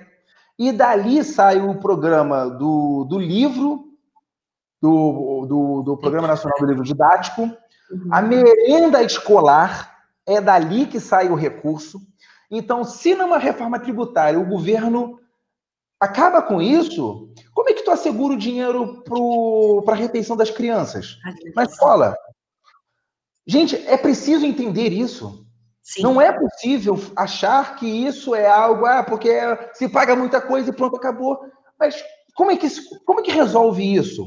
Se você não tem as rubricas é, de outros orçamentos para poder levar a merenda escolar, por exemplo. Uhum. Você vai ter o, o, o suplemento da, da, dos estados, até porque só o dinheiro do salário de educação não vai computar exatamente para poder assegurar a merenda escolar de todas as crianças. Precisa ter complemento, mas esse é um dinheiro muito importante que vai para lá. Como é que faz numa reforma tributária assim, em que esse dinheiro fica fora? É preciso ter compreensão dessas dimensões. Então, o nosso debate de defender uma educação pública, de defender uma educação gratuita, de defender uma educação laica e para todos, é também compreender como é que se organiza a tributação brasileira. Entender como que aquela proposta que está sendo colocada, que aos olhos do mercado tem uma coisa muito atrativa, porque agora vai simplificar, e aí a gente tem sempre que perguntar simplificar para quem? Porque interessa será... quem simplificar? É, interessa a quem. Porque basta observar o que, que tem sido o movimento do governo federal ao longo de todo esse período. Por exemplo, aí me dá uma parte aqui rápido para eu sair deste campo educacional e pegar a questão do auxílio emergencial. O governo federal era contra. A Sim. proposta do auxílio emergencial foi resultado do Congresso Nacional da bancada de oposição. Perfeito. E depois o governo federal sinalizou com 200 reais e a bancada de oposição não, 600 reais. Era, era 1.200, né? 1. Era 1.200 e aí, para poder chegar no acordo, caiu para 600. Então, e agora ele reduzir de novo, né? E, e, claro que o governo hoje está tentando surfar na ideia de que ele foi o responsável por isso, o que não é verdade. Cara, é Falamos sobre isso também numa live aqui. O governo é contra. Então, se o governo é contra uma proposta dessa, e hoje passa aí aos olhos dizendo, não, porque o governo federal. O governo federal ele atuou contra. Basta ver qual foi o conjunto de incentivos, ou lembrar o que, que o, o atual presidente falou durante a campanha. Ou a Sim. gente vai optar por direitos, ou a gente vai optar em ter emprego. Que não é nem mais emprego, é trabalho, é outra coisa. Aí valeria bastante uma, uma, uma distinção entre emprego e trabalho, mas a gente vai ter outra coisa, de empregos precarizados. A gente tem hoje aí a, a nossa a, a emenda constitucional responsável por dragar os recursos de educação dos. A emenda 95, a emenda constitucional 95, ela é responsável. Não é possível superarmos hoje o, o grau de desigualdade das questões educacionais brasileiras sem enfrentar esse, esse tema. Porque o que, que essa emenda constitucional fez? Ela congelou por 20 anos as referências de investimento da educação. E ao fazer isso, que foi ainda no governo do, do, do Michel Temer, e ao fazer isso, ela compromete toda uma geração pelo, por, por 20 anos. Não é possível enfrentar uma crise de caráter planetário como nós estamos vivendo num âmbito de contingenciamento de recursos porque os recursos, o teto de gastos é um teto de gastos social. Ele não é um teto de gastos do capital, porque o capital continua a receber os recursos deles pela via das transferências da, da, da esfera pública. Mas é um setor social que perde. Não perde nada. Nunca perde. É inacreditável. O capital nunca perde. Nunca, nunca perde. E quer mais, né? E quer sempre, mais. Sempre quer mais, e sempre quer mais, sempre nessa lógica. Vai, vai tirando o nosso couro, vai tirando o nosso sangue. Aí a gente tem, inclusive, na, na, ainda na década de 90, que foi a introdução de uma, de uma agenda de Estado brasileiro de, do gerencialismo estatal, é, que foi sobre isso, inclusive, que eu escrevi lá para a Ampai agora, um texto que eu submeti, que faz parte da minha dissertação, que é tentar entender como que esses mecanismos operam, que eles são organizados pela não priorização da educação como bem público. Isso faz parte do plano diretor da reforma do aparelho do Estado do governo Fernando Henrique Cardoso em 95, por exemplo. A educação não foi considerada um bem público de caráter de responsabilidade exclusiva do Estado brasileiro. Se abriu a possibilidade para uma infinidade de setores atuarem, inclusive um conjunto de ONGs, para receber os recursos de educação em que a falta de priorização é muito, é muito grave, é muito significativo. É, é, é por certo, e óbvio que eu não estou querendo dizer que toda ONG ela tem um problema, porque eu, eu conheço ONGs muito sérias, mas de uma seriedade inabalável. Mas existe um monte de ONGs aí, inclusive vinculadas a membros do legislativo, do executivo, que tem uma vida pregressa muito estranha ao ambiente público republicano, por exemplo. Então, assim, a gente precisa é, acompanhar, a gente precisa recuperar essas questões de para onde vão esses recursos. E aí entra uma questão que é muito central, é, porque você até pediu para que eu falasse sobre o rompimento do Fórum Nacional de Educação, porque o Fórum Nacional de Educação, quando ele foi rompido em 2016, Sim. com o golpe de Estado, ele foi desconstituído na sua dimensão que é algo que. Essa estrutura na, na base, né? Na estrutura. Porque, por exemplo, o, o, o, o Fórum Nacional de Educação ele acende a dimensão de instância de órgão público através da Lei 13.005 de 2014. Que ele passa a ser uma das instâncias responsáveis pelo monitoramento e acompanhamento do plano. O, a Lei 13.005 de 2014 é uma lei complementar. Como é que funciona a hierarquia das leis do Brasil? Ela é uma lei que complementa a Constituição, porque regula o artigo 214, que é o artigo que vai tratar é, dessa ideia aí do plano, e busca dar sentido àquilo que a nossa Constituição diz. Então, imagina, olha o que aconteceu naquele período. Em, no início ali de, de 2017, é, inclusive, eu, eu, estava nessa reunião do, do, Fórum Nacional de Educação quando é, houve uma polêmica. O governo federal, naquele momento, tirou as, as entidades da sociedade civil através de uma portaria. Sim. Como é que uma portaria muda uma lei federal? Não é possível. Mas naquele momento foi feita a lei, a portaria 577, é que essa, essa, essa portaria, inclusive, mudou a configuração do fórum. E ali 20 entidades da sociedade civil foram postas para fora do Fórum Nacional de Educação. E aí eu vou usar o teu canal aqui para fazer uma denúncia muito grave, tá? Porque, inclusive, eu, como é o meu tema de pesquisa, ao olhar a, o site do Fórum Nacional de Educação, as atas do, do ano de 2016 até o início de 2017 estão ausentes do site do Fórum Nacional de Educação. Eles tiraram. estão não, fora. Não está na publicidade. Estão, não, não estão publicando. Eles, a ideia da publicização, que faz parte do papel de um órgão, um órgão de Estado, que, é uma das coisas que o caracteriza como órgão de Estado, é tá fora. Então, Ou seja, querem apagar essa história. Porque foi naquele período que e estava, na época, era o professor Helena Araújo, que coordenava o fórum, o Alisson Araújo era o secretário, é, que produziram as atas, essas atas sumiram do site. Ou as notas públicas do Fórum Nacional de Educação. Todas as notas públicas do período de críticas ao governo foram retiradas, você não consegue acessar. Alguns podem achar que é coincidência. Alguns podem achar que ah, não está funcionando ali por pura coincidência.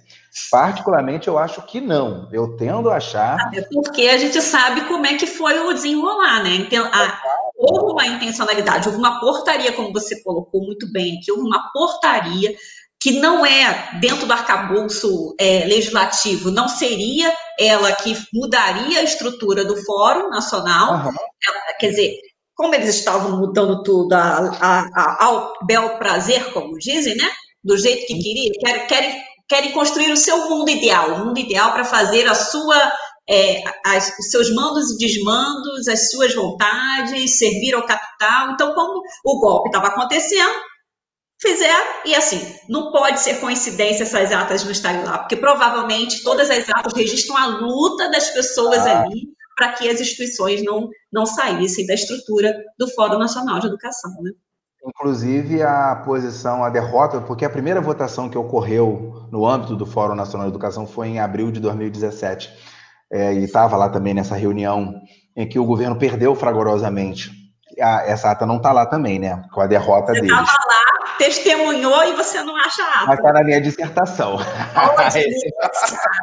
Está pensando que apaga assim? É, não, ruim, não, não, apaga tá não. Tá como é, como é, ontem a gente chegou a citar né, essa frase, acabei da questão da, da primavera, né? Pode é, é... Poderosos podem deter uma flor, isso. duas flores, mas jamais deterão a primavera. A primavera, é isso. Não adianta, não adianta. Vai ter outras flores para denunciar, vai ter outras flores para dizer o que aconteceu, que testemunharam e que vão reverberar aquele assunto. Não adianta, não adianta que vocês não vão nos matar.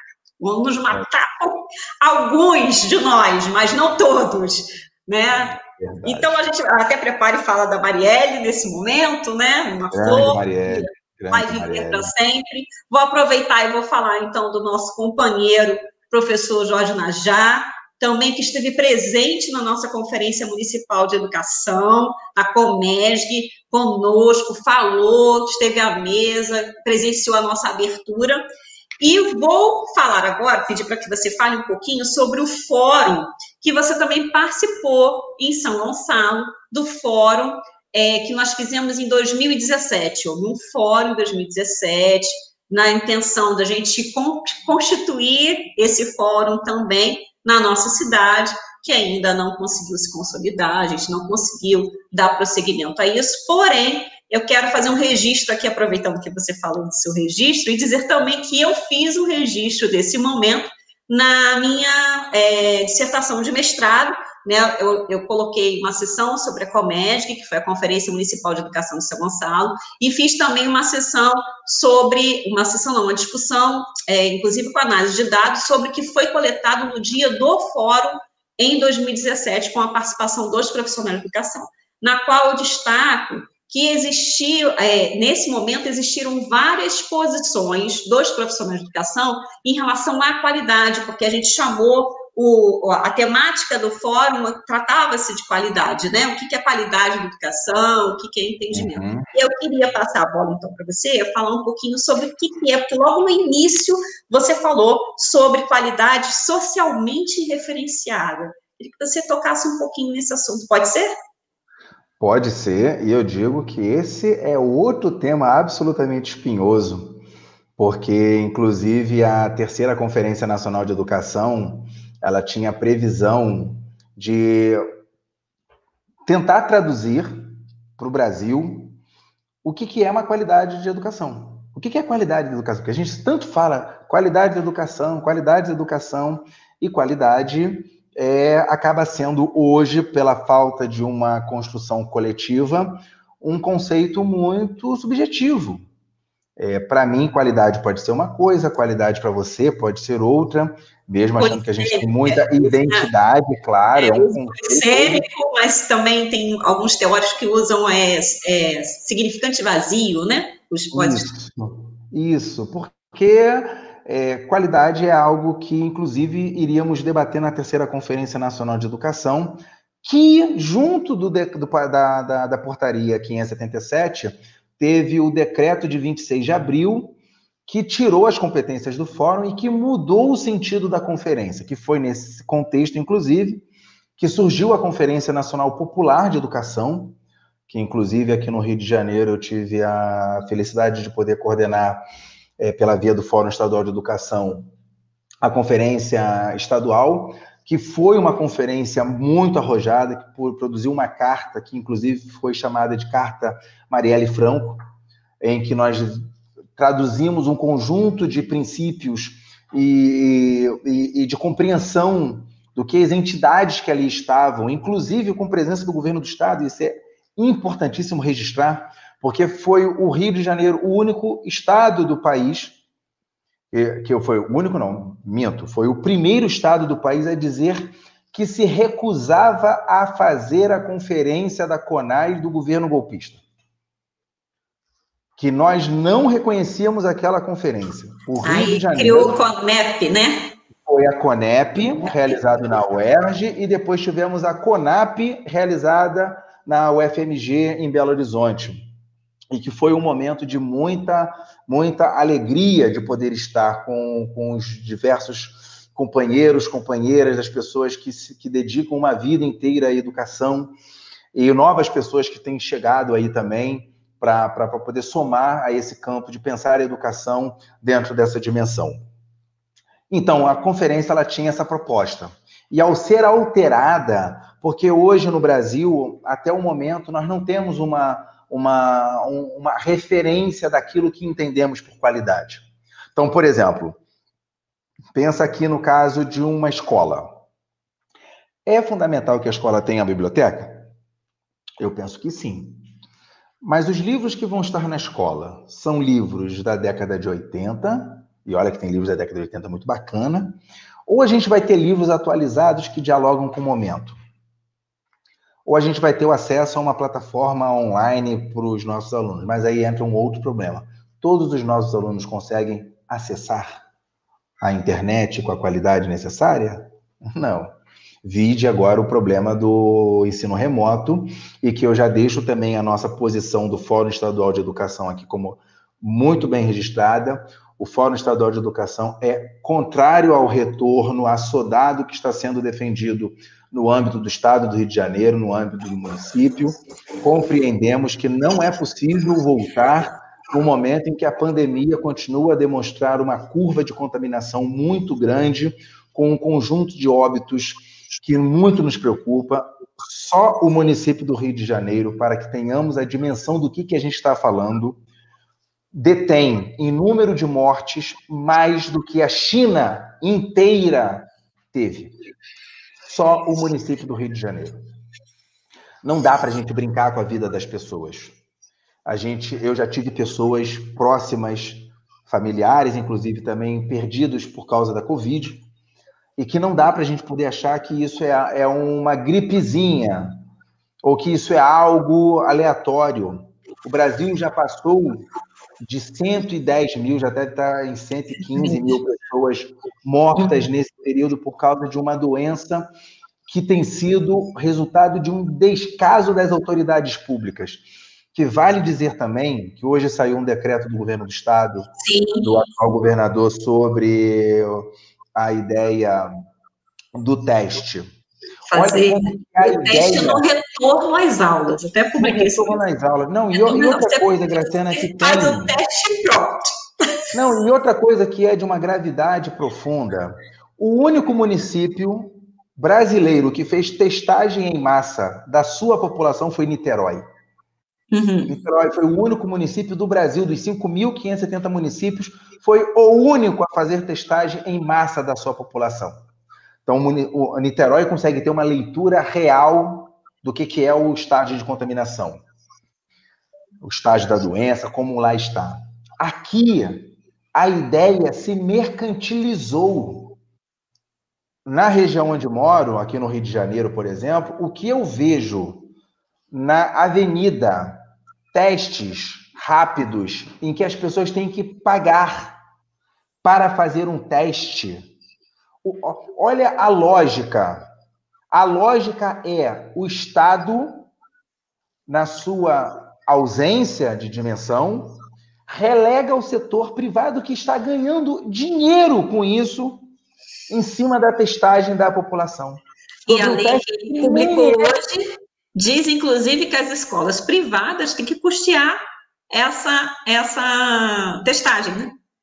Sim, o, que eu acho correto também, porque assim, é, e porque, inclusive, muitas escolas privadas também não dá para poder dizer que é uma realidade de todas, porque o que eu tenho acompanhado de muitas escolas, e digo, inclusive, a minha escola é uma escola que não está acompanhando esse movimento, tem discutido e está acompanhando o campo científico, aquilo que o campo científico está dizendo. Porque hoje, inclusive, o... muitos companheiros, inclusive muitos companheiros sérios do, do, do próprio sindicato patronal hoje da, do setor privado, têm defendido um retorno. Gente, eu entendo que existe uma complexidade da discussão, Isso. mas eu estou muito na perspectiva de pensar entre a vida Isso. ou o retorno. Eu fico com a vida. É, eu, não, eu também fico a vida. Inclusive, vou aproveitar esse momento para falar, para convidar você aí na sua casa para quarta-feira vir conversar com um membro do Simpro. Simpro não, Cinep. Eu quero falar com o Simpro também. Estou esperando aí o pessoal do Simpro de Niterói, que é o que representa São Gonçalo, né? Eu acho que São Gonçalo não tem Simpro, né?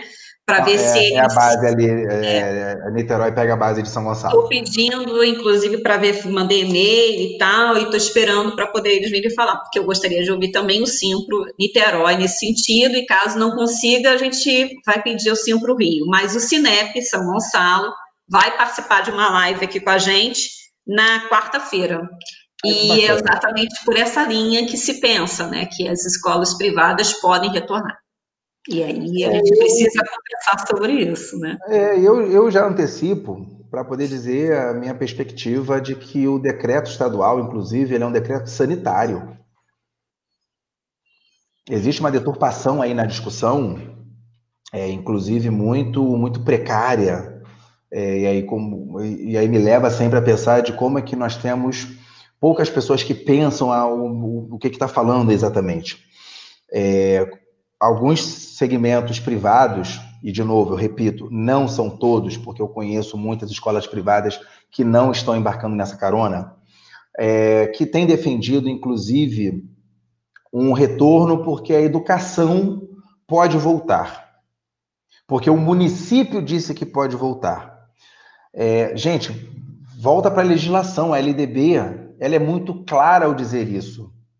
Ela vai determinar que a competência de regular o ensino privado, o fundament, ensino fundamental e o ensino médio é de competência do governo do estado. Ao município compete as creches e a educação infantil. Acabou. Então, a ideia de ensino fundamental, ensino médio, querer acompanhar um decreto municipal, que é o que estava acontecendo aqui no Rio de Janeiro com o Crivella, que é de uma barbaridade. Mesmo assim, mesmo assim, essa discussão ela tem problema. Porque o decreto que suspendeu não foi um decreto da educação, foi um decreto da saúde, um decreto sanitário. Então, se é um decreto sanitário, quem tem que dar as condições objetivas de voltar ou não, de dizer, é o campo sanitarista. E hoje a educação, as crianças, os profissionais da educação estão no meio do fogo cruzado de uma discussão que tem deixado de ser, tem deixado de ser de uma discussão técnica para uma discussão somente de uma esfera política e econômica. Porque política é o todo, né? Política é, é importante, mas de uma política econômica. É, e a gente vai deturpando algumas dimensões que são muito sensíveis ao longo desse período. Então, assim, eu particularmente acompanhando, e essa é uma discussão que dentro do Fórum Estadual de Educação é, nós temos acumulado bastante, é, o nosso posicionamento é pelo não retorno, é, inclusive nós estamos nos pautando pelo que a Fiocruz tem dito.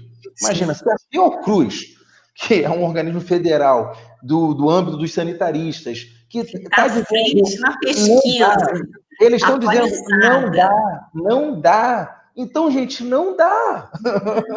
Não, não, é para é brincar de escolinha nesse momento, né? Não Mas... é, não é. É um argumento muito, muito. Mas vamos ouvir, vamos ouvir o que o setor claro. tem a dizer, né? Vamos ouvir o Cinep aí. Agora, a gente fez uma live específica sobre o retorno às aulas com a Isabel Costa, que teve aqui do CEP, Rio, coordenadora geral, e ela falou, olha, foi magnífico o dia aqui, então se você perdeu, dá um pulinho lá e vê o que, que ela falou. Eu quero aproveitar aqui, que eu te cortei, e vou aqui, ó, sabe que ela falou que estava solto o Ronaldinho? A gente não sabia o que, que era. Georgiane. Ah, eu vi, eu vi, eu Ronaldinho, Ronaldinho. eu aqui achando que fosse o papo que estava solto, é mole.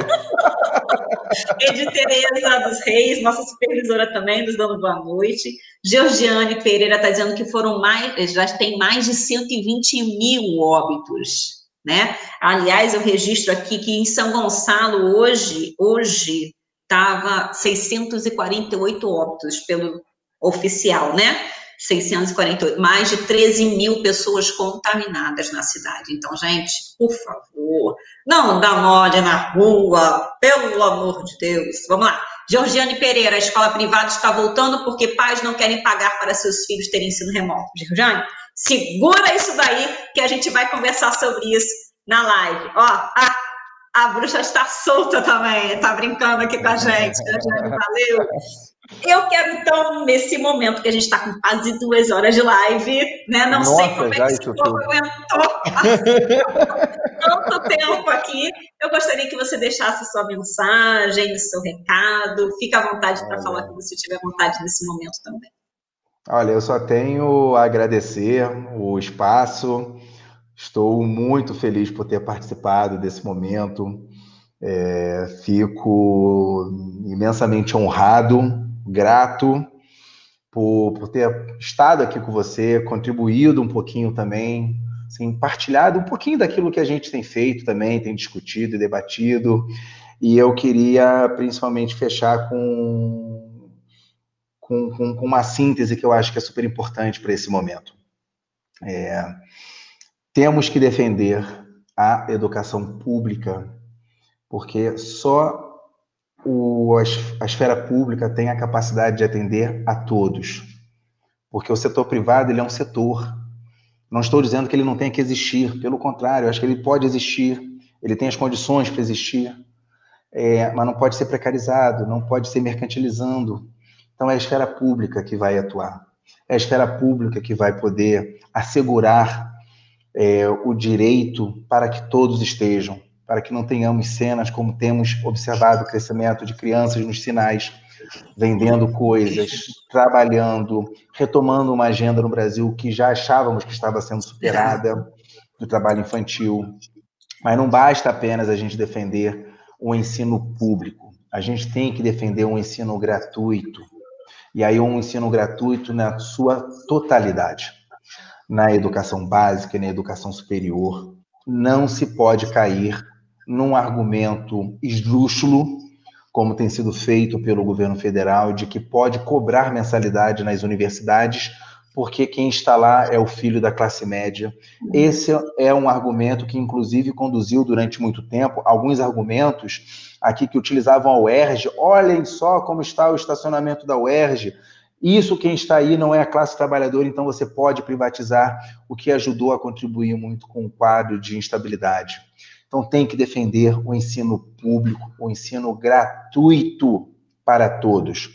Mas não basta apenas defender o ensino público, o ensino gratuito. Tem que defender o ensino laico. O ensino laico, porque nós somos um país amplo, diverso.